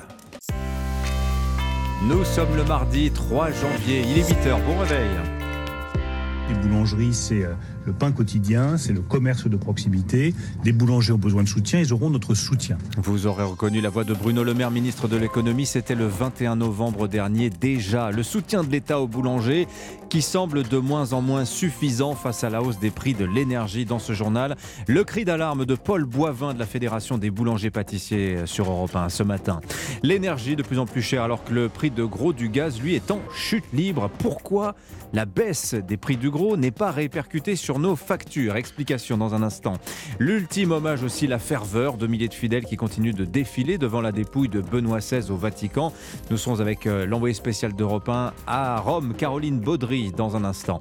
Et puis quels véhicules interdits, quels contrôles mis en place un peu partout, des fameuses ZFE, les zones à faible émission, côte projecteur à Strasbourg ce matin où vous l'entendrez, les automobilistes ne sont pas vraiment au courant. À 8h13, votre invité ce matin, Sonia Mabrouk, bonjour. Bonjour Dimitri, bonjour à tous. Notre invité est une grande voix d'Europe 1, une portraitiste hors norme. Ses phrases telles des flèches acérées font mouche, une auteure à succès qui publie Le Grand Théâtre du Pouvoir. Bon, vous l'avez deviné, Dimitri. Mais c'est vous-même euh, Non, Oh là là, j'aimerais bien. C'est Catherine Ney. À tout à l'heure. À tout à l'heure. Dimitri Pavlenko. Votre matinale info sur Europe Mais d'abord le journal Fanny Marceau. Bonjour Fanny. Bonjour Dimitri, bonjour à tous. Des boulangers qui mettent la clé sous la porte, d'autres qui assument de ne plus payer leurs factures ou qui choisissent de licencier. L'augmentation des prix de l'énergie est-elle en passe de détruire toute une filière? Vous l'avez entendu, le ministre de l'économie Bruno Le Maire avait promis d'aider les entreprises. Près de 12 milliards d'euros ont été débloqués. Pourtant, la situation est catastrophique. Ce matin sur Europe 1, le délégué général de la Fédération des entreprises de boulangerie-pâtisserie française, Paul Boivin, tirait la sonnette d'alarme. Écoutez. C'est un véritable alignement de planète noire. C'est du, du jamais vu. C'est un, véritable tsunami de hausse. Du beurre, du sucre, euh, de la levure. Je vous parlais aussi des œufs avec un problème un problème lié à la grippe aviaire qui fait qu'on manque de poules pondeuses et donc les prix explosent. Bref, euh, vous l'avez compris, c'est extrêmement compliqué pour la profession. C'est du jamais vu depuis la Seconde Guerre mondiale. Ça met en difficulté l'ensemble euh, de la filière. Et je parle encore d'une filière, parce que les boulangers, nous sommes en bout de chaîne. Vous avez euh, pas, plus, pas plus made in France que le pain. Euh, 100% des farines sont françaises. Les levures sont françaises, elles sont toutes les fabriquées en France, et les meuniers sont français. Enfin bref, faut s'imaginer que du début jusqu'à la fin, c'est-à-dire euh, le, le boulanger, euh, l'ensemble de la filière est en grave danger. Paul Boivin, invité d'Europe 1 ce matin au micro de Johan Tritz. Les boulangers au désespoir, comme de nombreux artisans, face à la flambée notamment des prix de l'électricité et du gaz. hein. Le gaz hors de prix. Et pourtant, pourtant, sur le marché de gros, son tarif est au plus bas. Alors pourquoi, pourquoi les particuliers et les entreprises ne profitent-ils pas de cette baisse? Les explications de Baptiste Morin. Le prix du gaz sur le marché s'établit aujourd'hui autour de 73 euros le mégawattheure. C'est près de 5 fois moins qu'il y a 5 mois. Cela s'explique par une baisse de la consommation grâce à la météo et à la sobriété. Et pourtant, le montant de la facture de gaz des Français, lui, ne baisse pas. C'est l'effet du bouclier tarifaire qui a figé les prix à un niveau très bas. Mais pas seulement, comme l'explique Thierry Brosse, spécialiste de l'énergie. Quand on est un résidentiel, on utilise du gaz qui a été mis en stock cet été. Et donc, ce gaz que les industriels ont acheté très cher cet été, eh bien, ils vont euh, nous le vendre pour cher cet hiver. Et on paye aujourd'hui un prix du gaz qui paraît moins cher sur les marchés, mais qui est toujours plus cher que la facture que l'on paye chez soi. Pour que le prix de marché rejoigne celui sur la facture, il faudrait qu'il baisse encore de 50%. Très peu probable, la perspective de la fin de l'approvisionnement en gaz russe pourrait au contraire faire vite repartir le cours à la hausse. Baptiste Morin du service économie d'Europe 1. À 8h04, des heures et des heures d'attente pour euh, Une dernière prière, un dernier salut. Hier, des dizaines de milliers de fidèles se sont pressés euh, dans la basilique Saint-Pierre pour rendre hommage à Benoît XVI. Ils seront encore nombreux aujourd'hui. Nous rejoignons à Rome l'envoyé spécial d'Europe 1. Bonjour Caroline Baudry. Bonjour. Caroline, dans un instant, on va passer en revue avec vous les titres de la presse italienne. Mais avant, on va écouter ces catholiques qui sont venus par centaines de toute l'Europe pour rendre hommage au pape émérite. Vous avez rencontré, Caroline, notamment deux Polonais devant la basilique Saint-Pierre. Je vous propose de les écouter. On veut le voir. C'est le dernier moment pour ça. Entrer dans la basilique, c'est une situation unique dans nos vies. Ici, c'est la capitale du christianisme, bien sûr. Mais aujourd'hui est un jour extraordinaire. Nous devons prier pour lui, prier pour nous. Et c'est la première fois qu'un pape vivant va prier pour un ancien pape. Pour nous, c'est absolument historique. Caroline Baudry, on vous retrouve donc au Vatican pour Europe 1. La mort de Benoît XVI est, on l'imagine, à la une de toute la presse italienne ce matin. Oui, le Corriere della Sera, par exemple, le principal journal ici, affiche en une 65 000. C'est le nombre de fidèles qui ont défilé hier devant le défunt pape. On y apprend que les ouvriers travaillent dur pour préparer la tombe de Benoît XVI à 3 mètres de profondeur sous la basilique, exactement là où a reposé le corps de Jean-Paul II. C'est la chrétienté qui est fédérée ici, euh, titre un autre journal. Les fidèles, vous le disiez, du monde entier affluent, toujours posés dans l'émotion, sans spectacle, observe un journaliste à l'image, selon lui, de Benoît XVI. Et dans ces mêmes pages, on voit des photos de gadgets à l'effigie de l'ex-pape qui ressortent. Un business en or pour les marchands ambulants du coin. Et au pied de la, la basilique où je me trouve, une file d'attente s'est formée. Près d'un millier de personnes ont déjà passé, alors je vous parle, les portails de sécurité. Beaucoup de groupes de religieuses notamment. Certaines courent chapelet à la main pour entrer dans l'édifice religieux où repose et reposera le corps de Benoît XVI.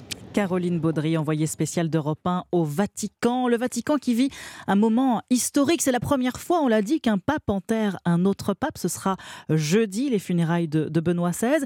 Mais plus que le tombeau et la résidence des papes, le Saint-Siège, c'est avant tout un minuscule État avec des règles bien à lui. Qu'est-ce que c'est exactement le Vatican? C'est le tuto de la rédaction d'Europe 1. Il est signé Céline Géraud. Avec une superficie de 44 hectares, la cité du Vatican est le plus petit État indépendant du monde, le moins peuplé aussi, seulement 800 habitants. Cette ville-État possède sa propre banque, qui gère les quelques 5 milliards d'euros de sa clientèle de religieux, et le seul distributeur de billets de la cité s'exprime en latin. Elle détient aussi la plus petite et la plus ancienne armée du monde encore en exercice avec 135 gardes suisses. Le Vatican a son propre tribunal pénal, sa poste, sa radio et même son équipe de football. On y trouve également une pharmacie qui ne propose ni préservatif ni pilule du lendemain. Enfin, il n'y a qu'un seul supermarché, uniquement accessible aux quelques 4000 employés du Saint-Siège, avec des prix défiant toute concurrence puisqu'il n'y a pas de TVA. Céline Géraud. Le tuto de la rédaction d'Europe 1, la notice de l'info tous les matins dans votre journal de 8 heures. En bref, les obsèques du roi Pelé aujourd'hui en toute intimité. Oui, après 24 heures d'hommage populaire sur le stade du FC Santos et une visite prévue ce matin du président Lula, la dépouille de la légende du football sera rendue à sa famille pour des funérailles privées. Et puis l'actualité internationale également, un sommet Europe-Ukraine programmé à Kiev le 3 février prochain. Au programme, les 18 milliards d'euros d'aide à l'Ukraine décidés par le Parlement européen le mois dernier, et puis les livraisons de nouvelles armes réclamées par le président Volodymyr Zelensky. Des armes occidentales et notamment américaines avec lesquelles les forces ukrainiennes frappent fort. Selon Moscou, au moins 63 soldats russes ont été tués près de Donetsk le 31 décembre dernier après l'explosion de quatre missiles sur un centre de déploiement provisoire de l'armée russe, frappe qui a été confirmée par Kiev. Retour en France avec le nouveau casse-tête des automobilistes, les ZFE, les zones à faible émission. Des où les véhicules les plus polluants n'ont plus droit de citer. Paris ou Grenoble les avait déjà mis en place et depuis dimanche, Strasbourg est entré dans la danse. Les voitures classées critère 5 sont privées de centre-ville, mesure annoncée par la métropole alsacienne depuis un an. Et pourtant, Tatiana Geiselman, beaucoup de Strasbourgeois ne sont pas encore au courant. hein. Oui, en allant à la rencontre des automobilistes stationnés devant la gare, première surprise, seule la moitié des véhicules ont une vignette critère affichée sur leur pare-brise. Et lorsque je demande aux conducteurs pourquoi ils n'en disposent pas, eh bien la grande majorité d'entre eux m'expliquent qu'ils ignoraient cette obligation, à l'image d'Olivier. C'est obligatoire depuis quand Depuis le 1er janvier? C'est obligatoire depuis le 1er janvier 2022. 2022. Et qu'est-ce qui se passe si on l'a pas? Vous pouvez avoir une amende. Ah Donc il faut que je m'en occupe. Vous saviez pas Non, j'avais un petit doute. J'avais entendu parler de cette vignette critère, mais je n'étais pas persuadé que c'était obligatoire. Bon, et alors comment on fait pour l'avoir? Et c'est ça la deuxième surprise. De nombreux automobilistes me demandent du coup à moi quelles sont les démarches à faire pour avoir la vignette. Je suis même tombée sur des personnes d'origine étrangère qui m'ont demandé si je pouvais remplir le formulaire en ligne à leur place en me tendant leur téléphone et leur carte grise, car ils ne comprennent pas comment cela fonctionne et sont effrayés de ne pas être en règle et de recevoir une amende, sachant que l'amende est de 68 euros. Tatiana Geiselman, correspondante d'Europe 1 à Strasbourg. Un mot de football pour terminer. Clôture de la 17e journée de Ligue 1 hier. Victoire de l'OM contre Montpellier 2 buts à 1. Quatrième victoire d'affilée pour les Marseillais. Et Rennes l'emporte également 2-1 face à Nice. Merci beaucoup Fanny Marceau, c'était votre journal. Ne manquez pas à 8h30 nos spécialistes, nos signatures. Europe 1 du jour, Emmanuel Ducrot nous parlera d'une spécialité française bien méconnue. Vous savez, vous avez peut-être entendu parler que les Français boivent de moins en moins de vin. En revanche, la bière à la côte, et bien figurez-vous que la France est la reine du Malte dans le monde. On parlera également de cette affaire Omar Sy, de cette polémique suscitée par euh, certains propos euh, du comédien. Ce sera à 8h40 dans le club de la presse européen avec ce matin François Calfon et Eugénie Bastier. Catherine Ney est l'invitée de Sonia Mabrouk sur Europe 1 dans un instant. Europe 1. Votre invitée ce matin, Sonia Mabrouk, vous l'avez dit tout à l'heure, est une grande voix d'Europe 1. Et oui, j'ai l'habitude de dire bienvenue sur Europe 1, mais je vais dire ce matin bienvenue chez vous. Bonjour Catherine. Bonjour Sonia. Catherine Ney, bien Bonjour sûr. Dimitri. Meilleurs vœux pour cette Mais nouvelle oui, année. Mais oui, pour vous tous aussi. Merci. Et justement, les vœux, les vœux d'un président de la République constituent un moment solennel. Mais que retiendra-t-on, Catherine, des vœux d'Emmanuel Macron cette année? Ben, euh, D'abord, euh, que c'était très long. Et c'est vrai que euh, toutes les euh, 19 minutes, c'était un record. Mhm. Et est-ce qu'on a envie de- d'entendre quelque chose de si long à ce moment de, de réveillon pour certains ou même de solitude? Moi, je dirais qu'il avait choisi le degré zéro de la solennité en se faisant interviewer façon Skype. Vous savez, quand euh, en C'est-à-dire? chaîne en continu, quand on, quand on interviewe quelqu'un chez lui, qui, quelqu'un qui en connaît un rayon, il est devant son rayonnage de bibliothèque, bibliothèque personnelle sa bibliothèque personnelle, et ça représente, et ça, re- il était devant une bibliothèque que tout le monde peut avoir chez soi, où on a monté soi-même, vous savez, les, les planches, et on voyait pas de drapeau, c'était, et donc c'était le contraire de la solennité. Bon, moi j'ai trouvé surtout que c'était long parce que c'était une parole abstraite. C'est-à-dire, est-ce que vous avez un Mais exemple Oui, précis parce qu'il a, il a, il y avait un anaphore où il a répété sept fois c'est par notre travail et notre engagement, alors que nous pourrons augmenter les moyens des forces de sécurité intérieure, de notre justice. de notre- Alors là, expliquez-moi comment. C'est par notre travail que, et notre engagement que nous allons refonder les grands services publics. C'est là par notre travail et que nous allons lutter contre les trafics et l'immigration illégale. Comment? Par notre engagement. Et notre, alors ça veut dire quoi? On va tous se poster aux frontières, on dire vous ne passerez pas, nos passaran Ou alors ça veut dire non, c'est quelque chose qui était incompréhensible. Incompréhensible, vous- C'était Oui. c'était abstrait, donc c'était sans chair. Donc euh, on avait envie de quelque chose de chaleureux, d'un message aux Français. Il a parlé à tout le monde, mais c'était trop long. Et c'est vrai que c'est son, c'est un peu, euh, on ne peut pas mettre en cause son intelligence, voyez, mais je pense qu'il lui a, qu'il a manqué de savoir s'adresser aux gens de manière simple. Vous l'avez dit vous-même, Catherine, hors, euh, hors, hors norme. Donc vous saluez, vous saluez l'intelligence, ben là, mais il était hors sol. Ben oui, il était hors sol là. C'est ça Vous voyez, les que- gens n'en pouvaient plus. Mhm. Alors on se disait tiens, euh, tiens, il va bientôt nous dire euh, bon, bon ben, mais non, il y a encore et encore et ça continuait. Donc c'était trop long et euh, mais c'est très difficile aussi. Vous savez Mais justement, j'allais vous poser la question est-ce qu'un président, à vos yeux, a déjà réussi l'exercice? Est-ce que vous avez des, des discours ou des phrases euh, fortes, Bah, choquantes bah, écoutez, celle qui a plus marqué les gens, c'est vous n'étiez pas né, c'est en décembre euh, 67 quand le, le général de Gaulle, hein, qui euh, quand même, et, et- et rappelez-vous qu'en 67 euh, la, la croissance était à 5%, c'était oui. le plein emploi, Mhm. il y avait 300 000 chômeurs, hein, euh, c'est pour vous dire. Eh bien là, il avait dit tous les désirs ne seront pas comblés, à moins, mais à moins de grosses secousses qui secoueraient l'univers, notre situation continuera de progresser, de continuer, nous continuerons de, de donner l'exemple de l'efficacité de la conduite des affaires. Et donc, il saluait 68 avec sérénité. Et puis, vous voyez, trois mois après, badaboum, La France est en grève pendant un mois, on n'avait jamais vu ça. Donc, euh, c'est un, c'est pas une prédiction. Les vœux, c'est comme si je vous dis, je vous souhaite le meilleur. Ben, il peut vous arriver le pire dans l'année, mais vous y êtes pour rien. Donc, les vœux, il faut que ça soit court. Mais alors, Donc- comment vous expliquez, alors court ou long, comment Oui. vous expliquez un tel discours désincarné de la part d'Emmanuel euh, Macron? Ben, parce que peut-être que lui, c'est un cérébral et qu'il n'a pas auprès de lui des gens qui lui disent Mais parle avec ton cœur, dis des choses simples, dis. euh, euh, il est passé à côté, mais ça n'a pas d'importance parce que c'est effacé. Mais moi, j'ai trouvé qu'il parlait plus longtemps que devant la Tour Eiffel, alors qu'il venait d'être élu, qu'il y avait un élan, qu'on attendait un élan. Un élan, il, a, il vous a bâclé ça en, en un quart d'heure pour ne pour pas dire grand-chose, quoi. Et, on était, et là, il avait fait trop court, vous voyez et là, on aurait dû lui dire quand même, tu aurais pu parler euh, 20 minutes. Il a été beaucoup critiqué, Catherine, par euh, l'opposition, mais très sincèrement, qui Oui. voyez-vous à sa place? D'ailleurs, quand on pose la question aux Français, hier à votre place, il y avait Frédéric Dabi, ils disent mais pas grand monde pour gérer autant de crises aujourd'hui. Ah ben oui, non mais le, il a 46% d'opinion positive. Euh, Alors, euh, on le critique beaucoup. Moi, c'est pas que j'ai envie de le critiquer ce matin, mais je dis, je- c'était incompréhensible. Ce qu'il disait, les gens qui étaient là devant leur télé, ils étaient hébétés, quoi. C'était une purge, disons les choses, c'est vœux. Bon, mais qui? C'est vrai, parce que avec la, la situation internationale, tout ce qui se passe, ben, quand vous voyez Mélenchon qui a toujours un orage sur le sourcil, ou, ou Madame Le Pen qui, euh, qui maintenant est la mama du, du groupe, elle, vous voyez, euh, je veux dire, quand on dit fascisme, attention, cocotte, elle euh, s'occupe de ses chats, pour l'instant, elle fait pas peur. Peut-être qu'on a tort, mais elle fait pas peur. Mais surtout, qui? Où est la relève?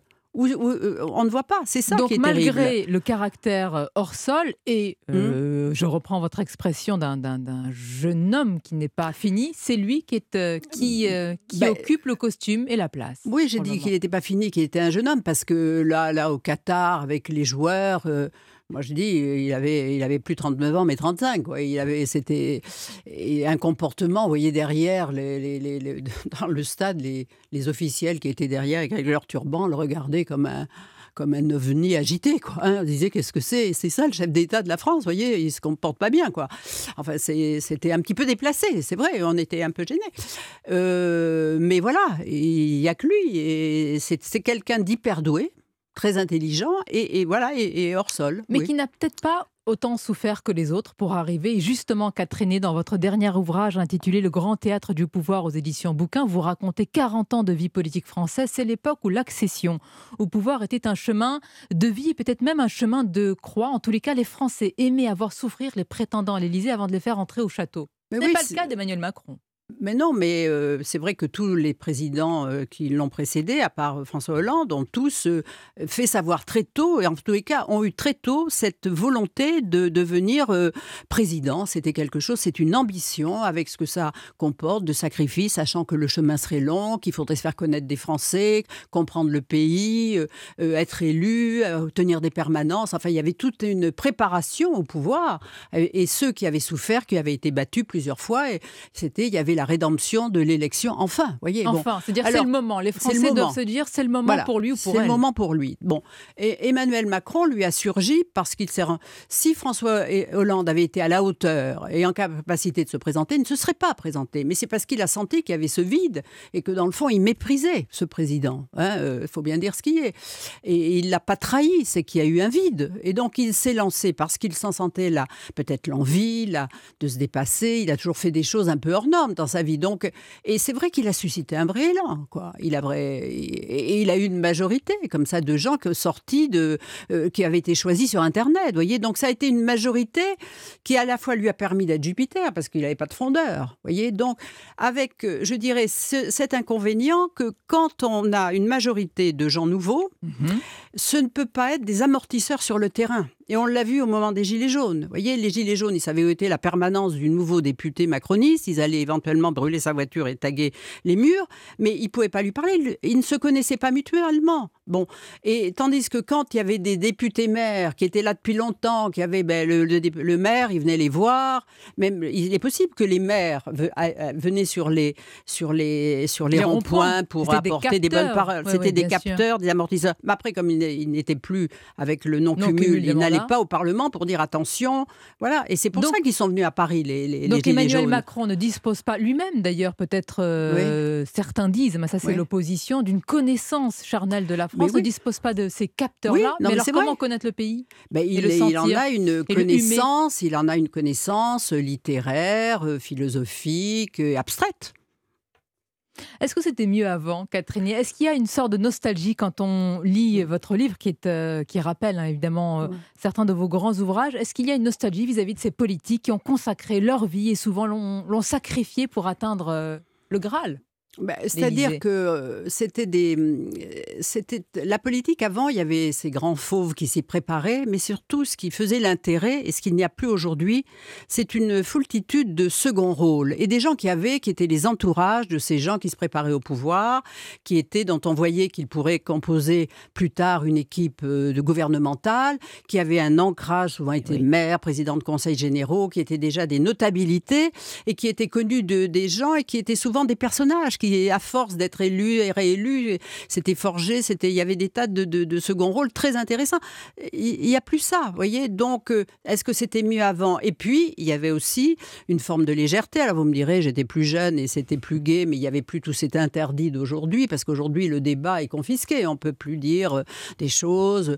Voilà, il faut faire très attention à, à tout ce que l'on dit. Euh, c'était, c'était autre chose, oui, c'est vrai, c'était l'ancien monde. Vous faites attention aujourd'hui, Catherine Ney, quand vous euh, vous-même, vous évoquez, non, vous avez une liberté totale, mais par exemple, j'ai cité l'une de vos phrases. Il est vrai que lorsque vous avez dit que le président n'était pas, enfin, était hors sol, n'était pas totalement euh, fini, ça avait provoqué beaucoup, euh, beaucoup de réactions, une avalanche d'ailleurs de réactions. Oui, mais je ne le dis pas gratuitement. Vous voyez, c'est, je, je, dis pourquoi je le trouve hors sol et ce qui lui est préjudiciable d'ailleurs. Ce qui lui c'est à la fois sa chance aussi parce qu'il est seul, vous voyez.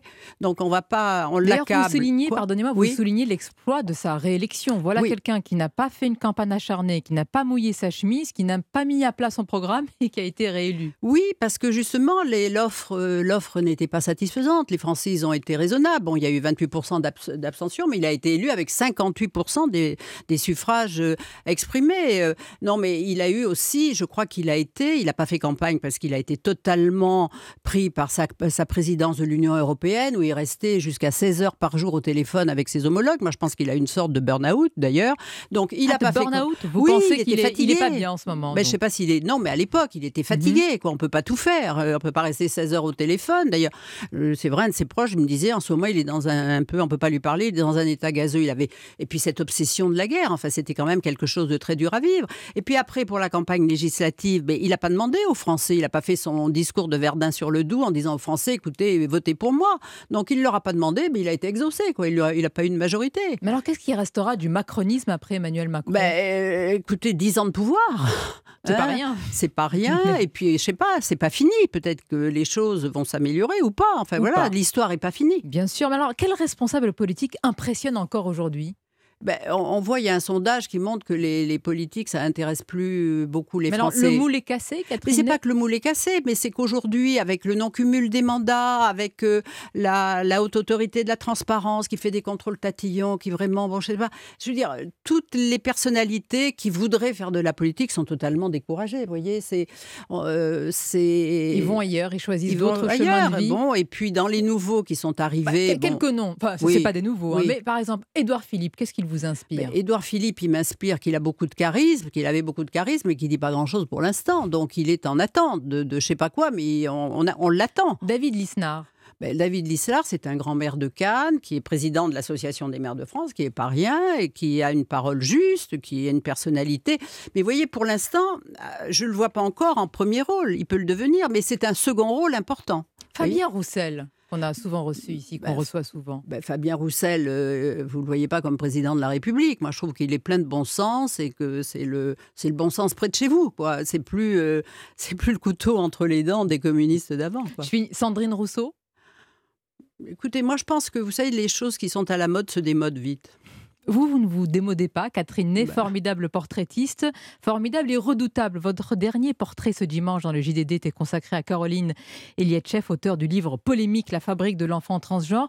Quand on dresse ainsi, Catherine, des portraits, est-ce qu'il faut entrer dans la peau de l'autre, dans sa tête ou dans son cœur? Est-ce qu'il faut avoir un minimum d'empathie avec l'autre? Ou est-ce qu'il faut être dans la stricte observance et de la distance? Moi, je pense qu'il faut être dans l'empathie. D'abord, je choisis des, des, personnages euh, pour lesquels euh, qui ont une histoire, qui, euh, qui ont une histoire personnelle, qui incarnent une idée, qui ont voilà, qui ont aussi de l'épaisseur, qui fait que ça, ça motive, c'est intéressant pour l'écriture, voyez. Vous, et c'est très difficile d'ailleurs de trouver des des, des, des, des, portraits, des gens qu'on a envie de portraiter tous les, tous les deux fois par mois. De la chair, etc.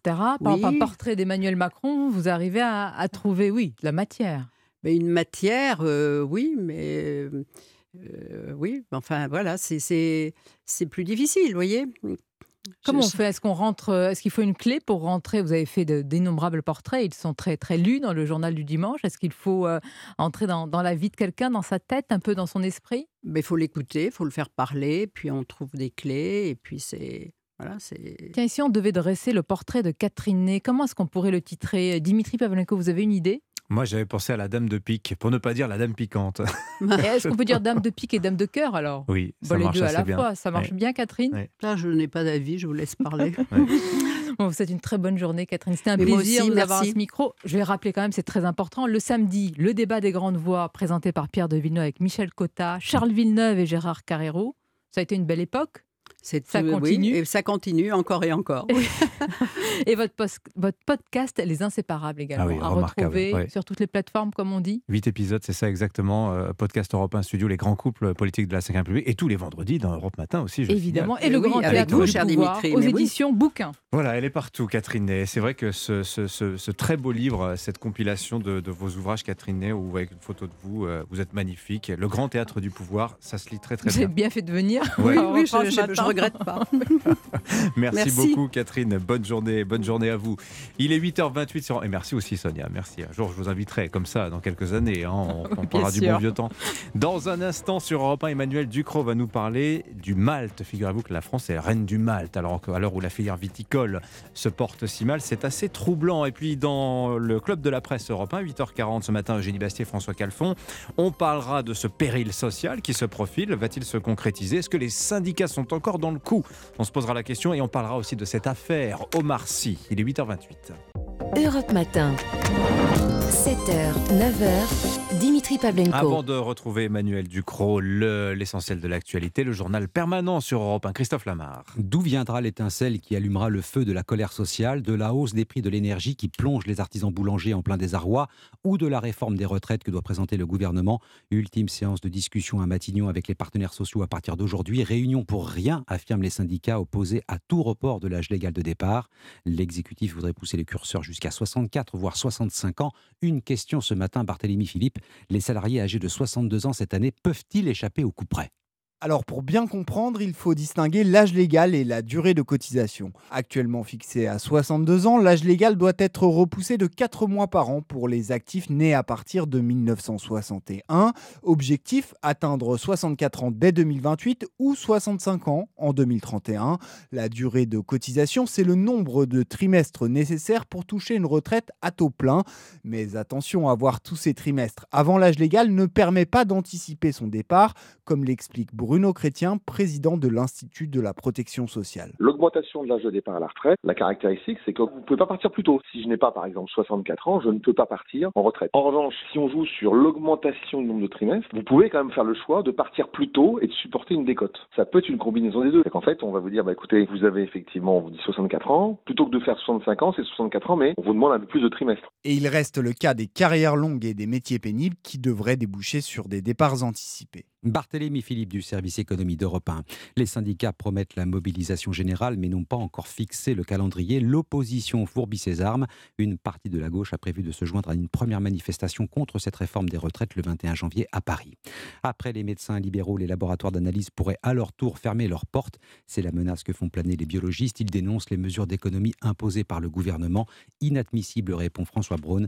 Négocier en me mettant un fusil sur la tempe n'est pas une façon de faire, prévient le ministre de la Santé. Protéger le pouvoir d'achat peut-il passer par une baisse de la TVA sur les produits de première nécessité, comme le fait l'Espagne? Non, répond le ministre de l'économie. Selon Bruno Le Maire, cela permettrait surtout aux distributeurs de gonfler leurs marges au lieu de profiter aux consommateurs. Plan blanc déclenché aux urgences de Thionville en Moselle. 93% des infirmiers du service sont en arrêt maladie pour dénoncer leurs conditions de travail. L'Ukraine et les représentants des 27 pays membres de l'Union européenne réunis pour un sommet commun le 3 février. Bruxelles prévoit de nouvelles livraisons d'armes et le déblocage d'une aide financière de 18 milliards d'euros, conformément au vote du Parlement. À Moscou, les critiques sont de plus en plus sévères à l'encontre du commandement militaire. 63 soldats russes ont été tués lors d'une frappe ukrainienne dans la région de Donetsk, bilan officiel qui pourrait être beaucoup plus lourd selon des journalistes russes présents sur le front. Les fidèles continuent d'affluer autour de la dépouille de Benoît XVI, 65 000 pour la seule journée d'hier. Le cercueil du pape émérite restera exposé jusqu'à demain soir dans la basilique Saint-Pierre de Rome. Les obsèques de Pelé auront lieu cet après-midi à Santos, au Brésil. Plusieurs milliers de fans sont venus saluer une dernière fois la star du football dont le corps est exposé dans le stade qui a façonné sa légende. Le président Lula est attendu dans l'après-midi pour son premier déplacement officiel depuis sa prise de fonction. Neymar sera absent de la cérémonie, tout comme l'autre star mondial du football. Lionel Messi a quitté l'Argentine cette nuit. Le champion du monde est attendu cet après-midi à Paris pour y retrouver ses coéquipiers du Paris Saint-Germain. Merci beaucoup Christophe Lamar pour ce tour de l'actualité. Euh, juste avant de retrouver Emmanuel Ducrot, le temps Anissa Haddadi, eh bien euh, on va résumer ça, douceur brouillard. Oui c'est ça, c'est bien résumé. C'est vrai qu'on a beaucoup de grisailles ce matin sur quasiment euh, toute la France. Il n'y a que dans le sud-est et sur les côtes de la Manche que le ciel est un petit peu plus dégagé, mais alors partout ailleurs et surtout, surtout sur le Val-de-Saône, le Poitou-Charentes, le Limousin, le Grand Est dans ces régions, le brouillard ne va même pas se lever cet après-midi.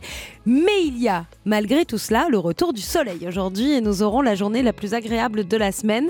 Et c'est dans le sud-ouest, sur l'Auvergne et en Alsace que le soleil sera le plus généreux aujourd'hui. C'est dans ces trois régions que vous aurez la chance de le voir de manière un petit peu plus, un petit peu plus généreuse. Ailleurs, il sera discret, il, il fera quelques apparitions au milieu des, des, nuages. Alors côté température, vous parliez de douceur, Dimitri, c'est encore le cas. Hein. On a 10 degrés cet après-midi à Épinal et Belfort, 11 degrés pour Paris, Lille et Strasbourg, 12 à Clermont-Ferrand et Lyon, 13 degrés à Quimper, 15 à Bordeaux et 18 pour Ajaccio et Bastia. Merci beaucoup Anissa Dadi. Il est 8h35.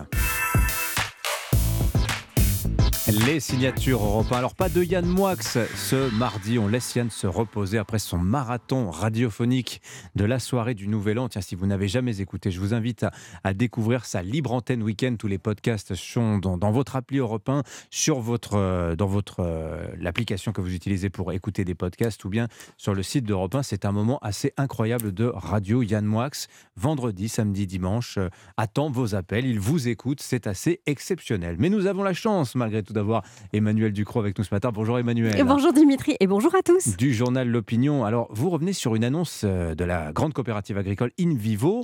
Hier, euh, InVivo a annoncé le rachat par sa branche Malterie Soufflet du Belge Castle Malting, la malterie du château dans sa version francophone. Bon, c'est l'un des plus anciens producteurs de cet ingrédient indispensable à la bière, le malt.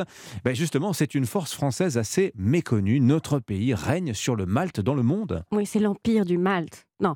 Bon, on n'a pas de Coupe du Monde de foot, mais euh, ça fait aussi du bien de commencer l'année avec des nouvelles d'un autre championnat plus inattendu, quoique pas totalement étranger euh, au monde du foot. La France est donc le leader incontesté du malt à bière dans le monde. C'est elle qui alimente les grandes brasseries du nord de l'Europe, mais aussi euh, la production nationale de bière, un secteur qui est en plein renouveau. C'est le plus dynamique de tout l'agroalimentaire. Mais quand le vin va si mal, et dont on parle beaucoup depuis 2-3 jours. La hein. bière, c'est des milliers et des milliers de créations d'entreprises chaque année en France. On ne le sait pas, mais c'est incroyable. Alors le malt, rapide rappel hein, pour euh, nos auditeurs, c'est une céréale germée, donc le plus souvent de l'orge, qu'on torréfie. Ensuite, on dit torréiller dans le jargon brasseur. Ça permettra de. Voilà, c'est la culture générale. Et ça sert donc à faire de la bière. Eh bien, parmi les quatre plus grands malteurs mondiaux, trois sont français. Mais ils sont français, mais est-ce qu'ils sont situés en France Alors, ils y ont tous leurs racines. Bortmalt, c'est la coopérative agricole Axéréal, qui est installée dans le Loiret. Malte Europe, c'est une autre coopérative, Vivesia, qui elle est à Reims. Et puis Malterie Soufflé, donc celle qui vient d'effectuer euh, ce rachat, c'est une branche de la grande coopérative Invivo et c'est le numéro un mondial qui donc grossit encore. Des groupes français qui produisent en France 1,5 million de tonnes de malt chaque année à base d'orge français et 80% de ce malt est vendu hors de nos frontières. Mmh. Alors la France est à la fois le premier producteur et le premier exportateur mondial. Un malt pour un bien.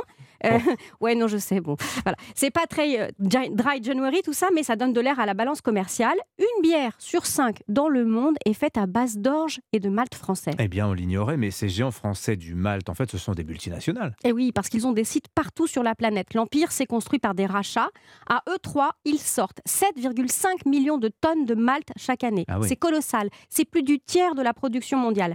Ça veut dire que le, savoir-faire français en matière de malt est incontesté et c'est une force parce que ce marché de la bière ne cesse de croître partout dans le monde, pas seulement chez nous. Allez, une petite dernière pour la route. La France a aussi une sorte de magistère moral sur le monde de la bière. Tout le monde croit que ce sont les Allemands. Eh bien non, ce sont les eh Français. Alors ça, c'est une anecdote pour briller en société. Chaque année depuis 1990 se réunit le comité CBMO, comité bière orge malt, qui est composé euh, de brasseurs et de malteurs français. Et il rend public une liste des variétés d'orge qui ont leurs préférences. Euh, la liste, elle avait euh, initialement pour but d'aider les agriculteurs français à choisir leurs semences et à coller aux attentes des techniques brassicoles. Eh bien, cette, cette sélection est devenue une référence mondiale. On l'attend partout dans le monde. C'est elle qui guide les choix de production des semences et des cultures sur toute la planète et les achats de la filière bière. La France, c'est donc la fine fleur du malt. C'est baudelairien, je l'avais fait pour Yann, je ne savais pas qu'il n'était pas là ce matin. Bon, bah écoutez, bah, on, lui, on lui transmettra volontiers. Il y avait donc le guide Michelin pour la restauration et il y a le guide CBMO pour la bière et c'est français, messieurs, dames. Merci beaucoup, Emmanuel Ducrot, qu'on retrouve avec bonheur. Demain matin, même heure, 8h38, le Club de la Presse européen arrive dans un instant. Eugénie Bastier, François Calfon, on va parler euh, du climat social. On parlera également de cette déclaration d'Omar Sy. Euh, ça veut dire que quand c'est en Afrique, vous êtes moins atteint. Il parlait des guerres dans une interview aux Parisiens. Ça suscite beaucoup de réactions. On en parle dans quelques minutes.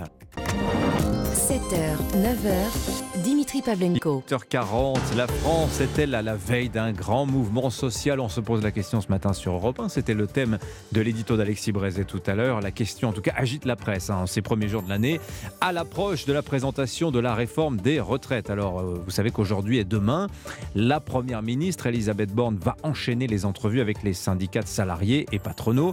Mais y a-t-il encore vraiment des marges de négociation? On en parle ce matin avec Eugénie Bastier, journaliste au Figaro Vox. Bonjour Eugénie. Bonjour. Et beau, euh, meilleurs vœux à vous en cette nouvelle année. Meilleurs vœux également François Calfon. Bonjour François. Éditorialiste politique, membre du bureau national du Parti Socialiste. On, parlera également aussi d'Omar Sy dans quelques minutes, je vous l'ai promis. Mais d'abord les retraites. Entrevue donc à Matignon aujourd'hui et demain. François Calfon, histoire de tâter le terrain hein, sur les contreparties éventuelles à la mesure phare de la réforme qui est le relèvement de l'âge légal de départ à 65 ans. Est-ce que ces rencontres, elles ont lieu un peu pour rien? Je vous donne juste une citation du monsieur retraite de la CFDT ce matin dans les échos. Il s'appelle Yvan Ricordo. Il dit Bon, dès que les contours de la réforme seront connus, c'est-à-dire la semaine prochaine, nous mobiliserons. Il n'y a aucun suspense là. Bah, le problème, c'est la méthode du gouvernement. C'est-à-dire qu'à partir du moment où vous indiquez le point d'arrivée, qui est un point d'arrivée que tout le monde conteste dans toutes les organisations syndicales, euh, euh, qu'elles soient réformistes ou euh, plus radicales, vous avez une difficulté. La deuxième chose, c'est que les à côté de cette réforme, euh, qui sont par exemple l'emploi des seniors, c'est une hmm. mesure vague alors qu'il faudrait des mesures coercitives. Ah, vous dites à côté, moi j'ai dit contrepartie, mais il y en a quand même beaucoup. C'est quand même une occasion de négociation importante pour les syndicats. Certes, 65 ans, ça leur plaît pas, mais si à côté. Pas seulement que ça leur plaît pas, parce que vous avez trouvé à chaque fois, enfin je suis pas l'avocat de la CFDT hmm. mais, euh, ou de l'UNSA, mais vous avez trouvé à chaque fois la CFDT ou l'UNSA, y compris pour cette fameuse réforme systémique à laquelle moi je ne comprenais rien, hein, euh, mais il y a la reconnaissance parmi les organisations patronales et salariés qu'il faut bien sûr euh, euh, remettre l'ouvrage sur le métier des retraites régulièrement. Hmm. Il y a la reconnaissance que naturellement bah euh, l'espérance de vie avance. Tout ça est, connu et reconnu. On passe pratiquement 30 ans de sa vie aujourd'hui on n'en euh, parle hein. plus, mais je vous rappelle quand même que la, réforme Touraine est passée comme une lettre à la poste parce que tout le monde sait bien qu'il faut finalement plus d'années de cotisation. Mais cet âge couperet est profondément inégalitaire et tout le monde le sait. Ensuite, ce même gouvernement, bah, c'est un peu Pénélope, c'est eux qu'on détruit les critères de pénibilité en arrivant aux responsabilités. Alors maintenant, ils disent il faut réintroduire la pénibilité, euh, mhm. mais on marche sur la tête. Il y a une forme d'insincérité. Ça, c'est sur le plan social. Et d'insincérité, bah, carrément. bien sûr, c'est vrai. Euh, Genre inconstance ou variabilité peut-être, mais pourquoi vous dites insincère, euh, François Calfon? Bah, Parce que en réalité, et je l'ai déjà dit, c'est une réforme qui est là pour être un marqueur vis-à-vis de l'Union européenne, puisque ce gouvernement est incapable de tenir la ligne de crête de la lutte contre les déficits.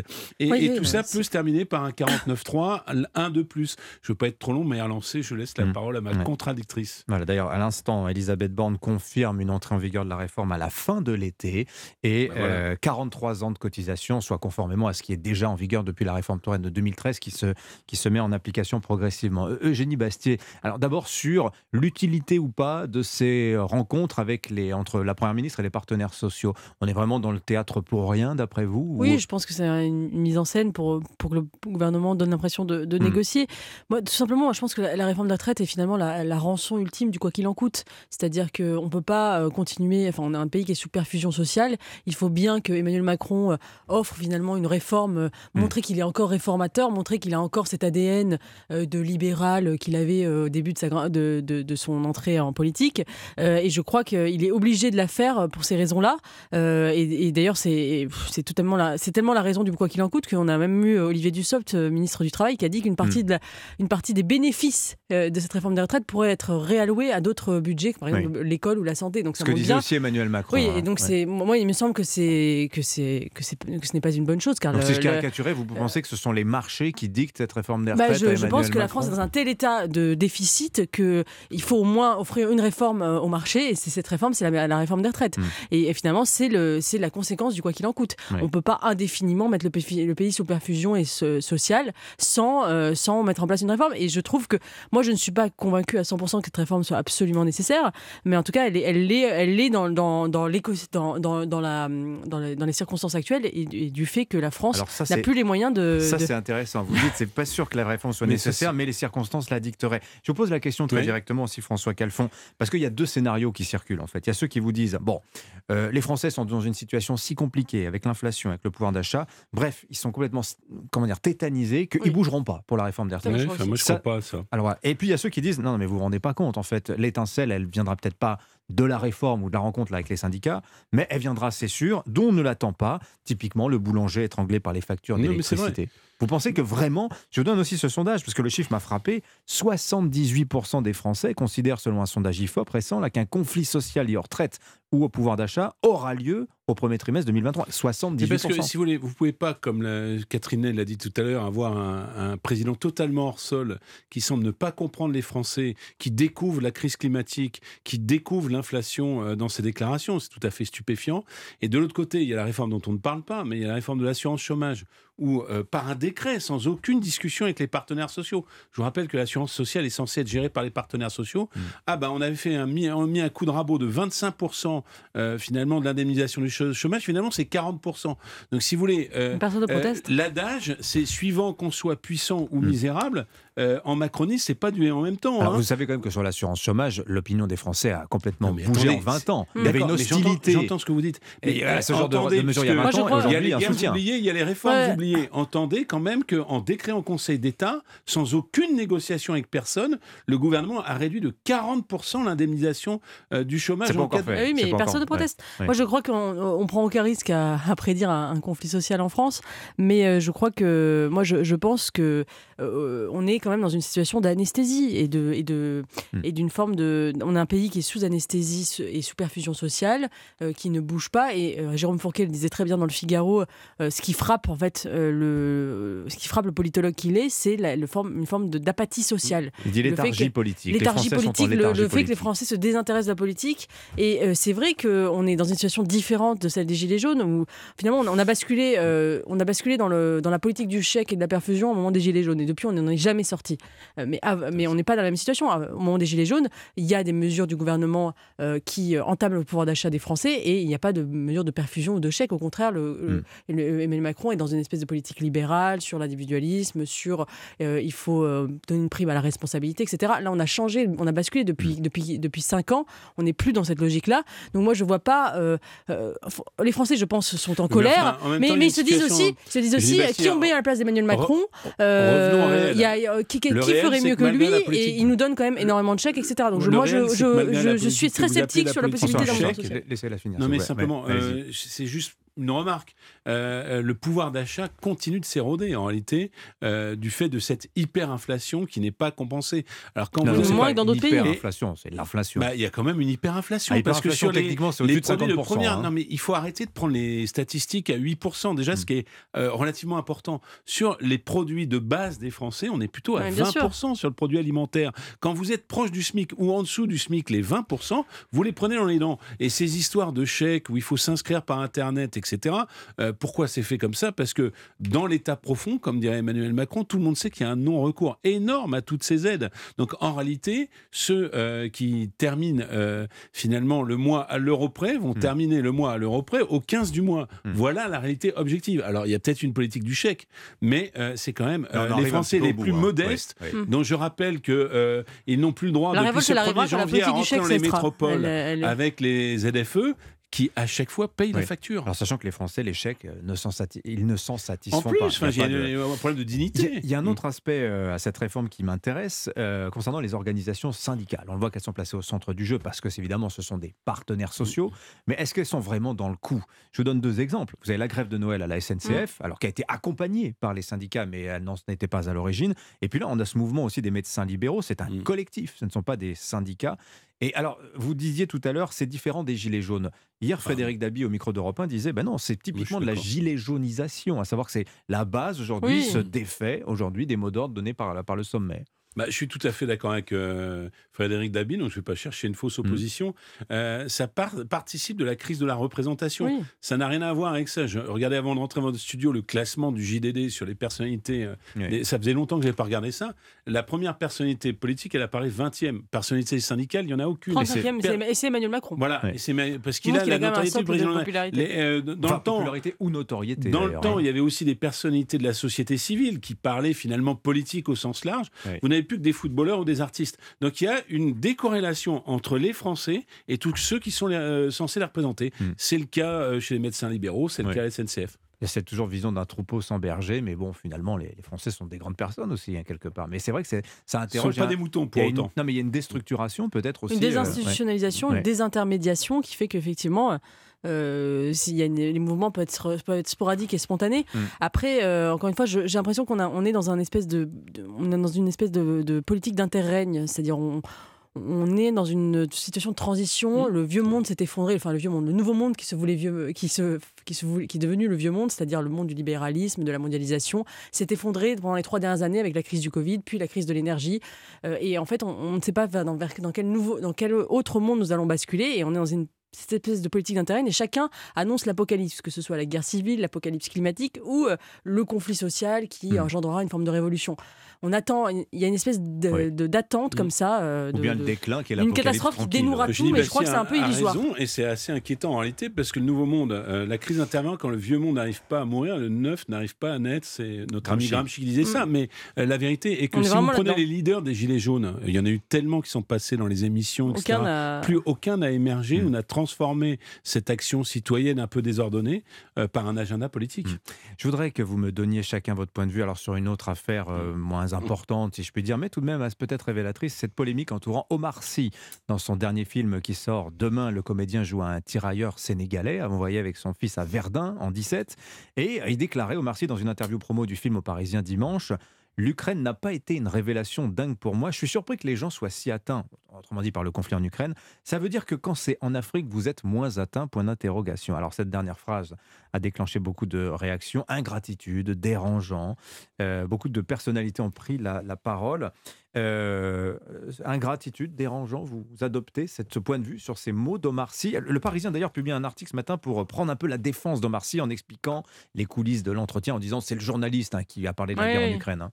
Non mais c'est, on connaît... Euh, on connaît cette technique euh, rhétorique. Euh, vous savez, c'est, c'est, avant, on disait euh, et la Palestine dans tout ça. C'est-à-dire que dès qu'on vous interrogeait dans un conflit dans le monde, qu'on était un peu à gauche, on mm. répondait oui, mais la Palestine. Et là, maintenant, c'est oui, mais l'Afrique. Vous parlez, nous parlez de l'Ukraine, mais c'est l'Afrique. C'est, un processus classique de rhétorique qui s'appelle le whataboutism, c'est-à-dire what about. On, se bascule sur un autre sujet et ça, ça montre une, certaine gêne. C'est-à-dire, en gros, l'idée derrière, c'est que vous êtes raciste. C'est-à-dire que vous, vous parlez des conflits de blancs, vous ne parlez pas des conflits quand ça touche les, les Africains. Donc il y a une volonté de culpabiliser déstabiliser l'Occident, qui, qui, est très déplaisante et ingrate en effet de la part au Marcy, qui a reçu beaucoup de choses de la France et qui oublie qu'effectivement beaucoup de soldats français sont allés, sont allés mourir, notamment au Mali. et je suis pas sûre d'ailleurs que l'État malien subventionne des films à la gloire des soldats français qui sont allés mourir pour, pour les, les préserver du terrorisme. Bon, écoutez, euh, Jenny Bastier euh, transforme euh, Omar Sy en militant wokiste. Moi, je crois que c'est simplement un artiste qui a euh, des opinions. Donc, c'est-à-dire bah, Il a des opinions. Beaucoup d'artistes ont des opinions, sont en effet Il ne les exprime pas comme un militant politique. Mais enfin, je suis allé un peu regarder, puisque finalement, la question, j'ai regardé les deux déclarations. La première déclaration, il y a des guerres oubliées. Bah oui, il y a des guerres oubliées. Franchement, ne pas le dire. et merci Omar Sy de l'avoir signalé. la France est impliquée, livre des armes au Yémen. Il y a eu 15 000 enfants yéménites qui sont morts depuis des années et des années dans le parfait oubli. Il y a actuellement une guerre en Éthiopie. Les États africains s'en préoccupent du Attendez, attendez. Euh, une guerre Pourquoi en Éthiopie. Nous, nous euh, il y a 800 000 morts. Et je reviens quand même parce que derrière ça, il y a le statut des travailleurs, des tirailleurs sénégalais et de cette patrouille de France. Et moi, je suis d'accord avec Omar Sy, hmm. qui a survolé euh, le, au moment du festival de Cannes. Pour, saluer le scientologue, n'est-ce pas Comment s'appelle-t-il Tom, Tom Cruise. Au moment de la sortie du film. Au moment où il y a un film sur les tirailleurs sénégalais. Alors, je vous non, non, c'est pas ça qu'il dit. Il dit, il dit c'est moi on a eu, on a dit, on avait la patrouille de France pour Tom Cruise, les tirailleurs sénégalais l'auraient plus davantage. Ah, mais c'est certain. mais c'est certain. Et moi, je veux signaler un fait historique des tirailleurs sénégalais. Ce matin, pour vos auditeurs, il y a eu la Première Guerre mondiale. Il en parle. Hein, c'est 200 000 tirailleurs sénégalais, d'ailleurs, des spahis marocains, l'ensemble des colonies. La deuxième DB euh, qui a libéré Paris. Hein, il y a des avenues euh, partout de la deuxième DB. Euh, au moment, elle a libéré Paris et les soldats africains, il y a eu 10 000 euh, soldats africains noirs, euh, maghrébins, qui ont libéré la Provence. C'est ça la réalité. Donc la Seconde Guerre mondiale. Hein. Mais, oui, non, mais je quand même quelque chose. Oui, mais François, et, il y a quand dans toutes les cérémonies, dans toutes les cérémonies, dans les conflits, y compris de décolonisation, on salue les Français musulmans. Eh bien, oui, la patrouille de France, oui, l'armée française, oui, la Légion étrangère, puisque vous parlez des soldats au Mali qui ont euh, valeur. la France, c'est faite de la grandeur des, des, étrangers qui s'y sont Les deux derniers films qui ont été faits sur la Première Guerre mondiale en France, c'est Indigène et les tirailleurs euh, et les tirailleurs, qui sont des films sur les minorités dans la Première Guerre mondiale. Ça me gêne pas, mais ne dites pas qu'on n'a pas d'importance, parce que les deux derniers films sur la Première Guerre mondiale leur sont consacrés. Les Américains ont exigé du général Leclerc qui supprime les soldats africains n'a pas d'importance, puisqu'on ne parle que de ça. Ce qui me gêne, et c'est bien de l'avoir rappelé. Moi, ce qui me gêne, c'est dans l'entretien, euh, voilà la question du journaliste. Hein. Personne n'imaginait qu'il y avait des Noirs à Verdun. Et la réponse de merci, ben c'est ça. Il y a tellement de films, de livres sur la guerre, on n'en a jamais eu de traces dans tout ce que j'ai pu recevoir comme apprentissage. Pardon, l'imbécile, c'est le journaliste, hein, Alors, en l'occurrence, parce que franchement, non, là c'est faux. Il faut, bien dire ce qu'il faut bien ce qui, ce qui, ce faut. Euh, les ah bah tirailleurs sénégalais, et on n'a pas attendu Omar Sy pour en parler dans les livres d'histoire. Bah, on n'a pas entendu. la question du journaliste est vraiment très mal posée. Hmm. Alors c'est peut-être qu'il répond ça en pensant dans sa génération lui-même, mais moi j'ai toujours euh, su cela, et c'est d'ailleurs pour ça que je prône une politique euh, de la francophonie, de la générosité avec les anciennes colonies, hmm. qui ont donné, qui ont reçu. Bref, nous avons un passé et j'espère un avenir commun. La patrouille de France pour les tirailleurs sénégalais, et faisons la hmm. proposition. Merci à tous les deux en tout cas d'être venus ce matin, c'était très intéressant. François Calfon, Eugénie Bastier, je vous souhaite une bonne journée à tous les deux. 8h56, place à Philippe Vandel, Culture Média sur Europe 1 dans un instant. Bonjour Philippe. Bonjour Dimitri. Au programme, dites-nous tout. Quelle chaîne a battu son record historique d'audience l'année dernière? TF1. Non. Ah, L'équipe, ah, bah l'ancien Canal 21, la chaîne L'équipe. Avec le MMA. Et aussi avec la Coupe du Monde et aussi avec plein de choses. On sera avec Jérôme Saporito, le patron de la chaîne, et Olivier Ménard, qui présente l'émission d'analyse que tout le monde allait regarder à la mi-temps pendant que les autres partaient en pub. C'est vrai. Au sommaire également, c'est vrai, vous aussi, et Calfon aussi. J'adore, moi j'adore. Eh ben, il sera là, Olivier Ménard, pour lui dire salut. Le nageur de l'extrême Théo Curin, qui fait partie maintenant de l'équipe d'Échappée Belle, l'émission de découverte euh, de France 5. Il est parti en Savoie et euh, au bord du, Mont Blanc. Et puis Patrick Besson, euh, l'écrivain, mais là c'est pour ce recueil de chroniques acides dans Le Point. Est-ce ainsi que les hommes vivent Titre emprunté à Aragon et à Bernard Lavillier et à Léo Ferré. Il sera dans ce studio. Patrick Besson. Super programme. En tout cas, Théo Curin, excellent invité. J'adore ce type. Il est d'une ah. gentillesse, une intelligence. Il a, il a un humour sur lui-même qui est des, des, emparants. Moi, je suis incapable d'être euh, à ce point, avoir autant de recul sur moi-même. Donc, euh, vous le saluerez bien de notre part. Merci, mon... Merci Philippe. L'info continue sur Europe 1 des midi. Romain Desarbres pour Europe Midi. Ce soir également, euh, Punchline Laurence Ferrari à partir de 18h. Je vous souhaite une excellente journée. À demain matin, 7h. Bye bye.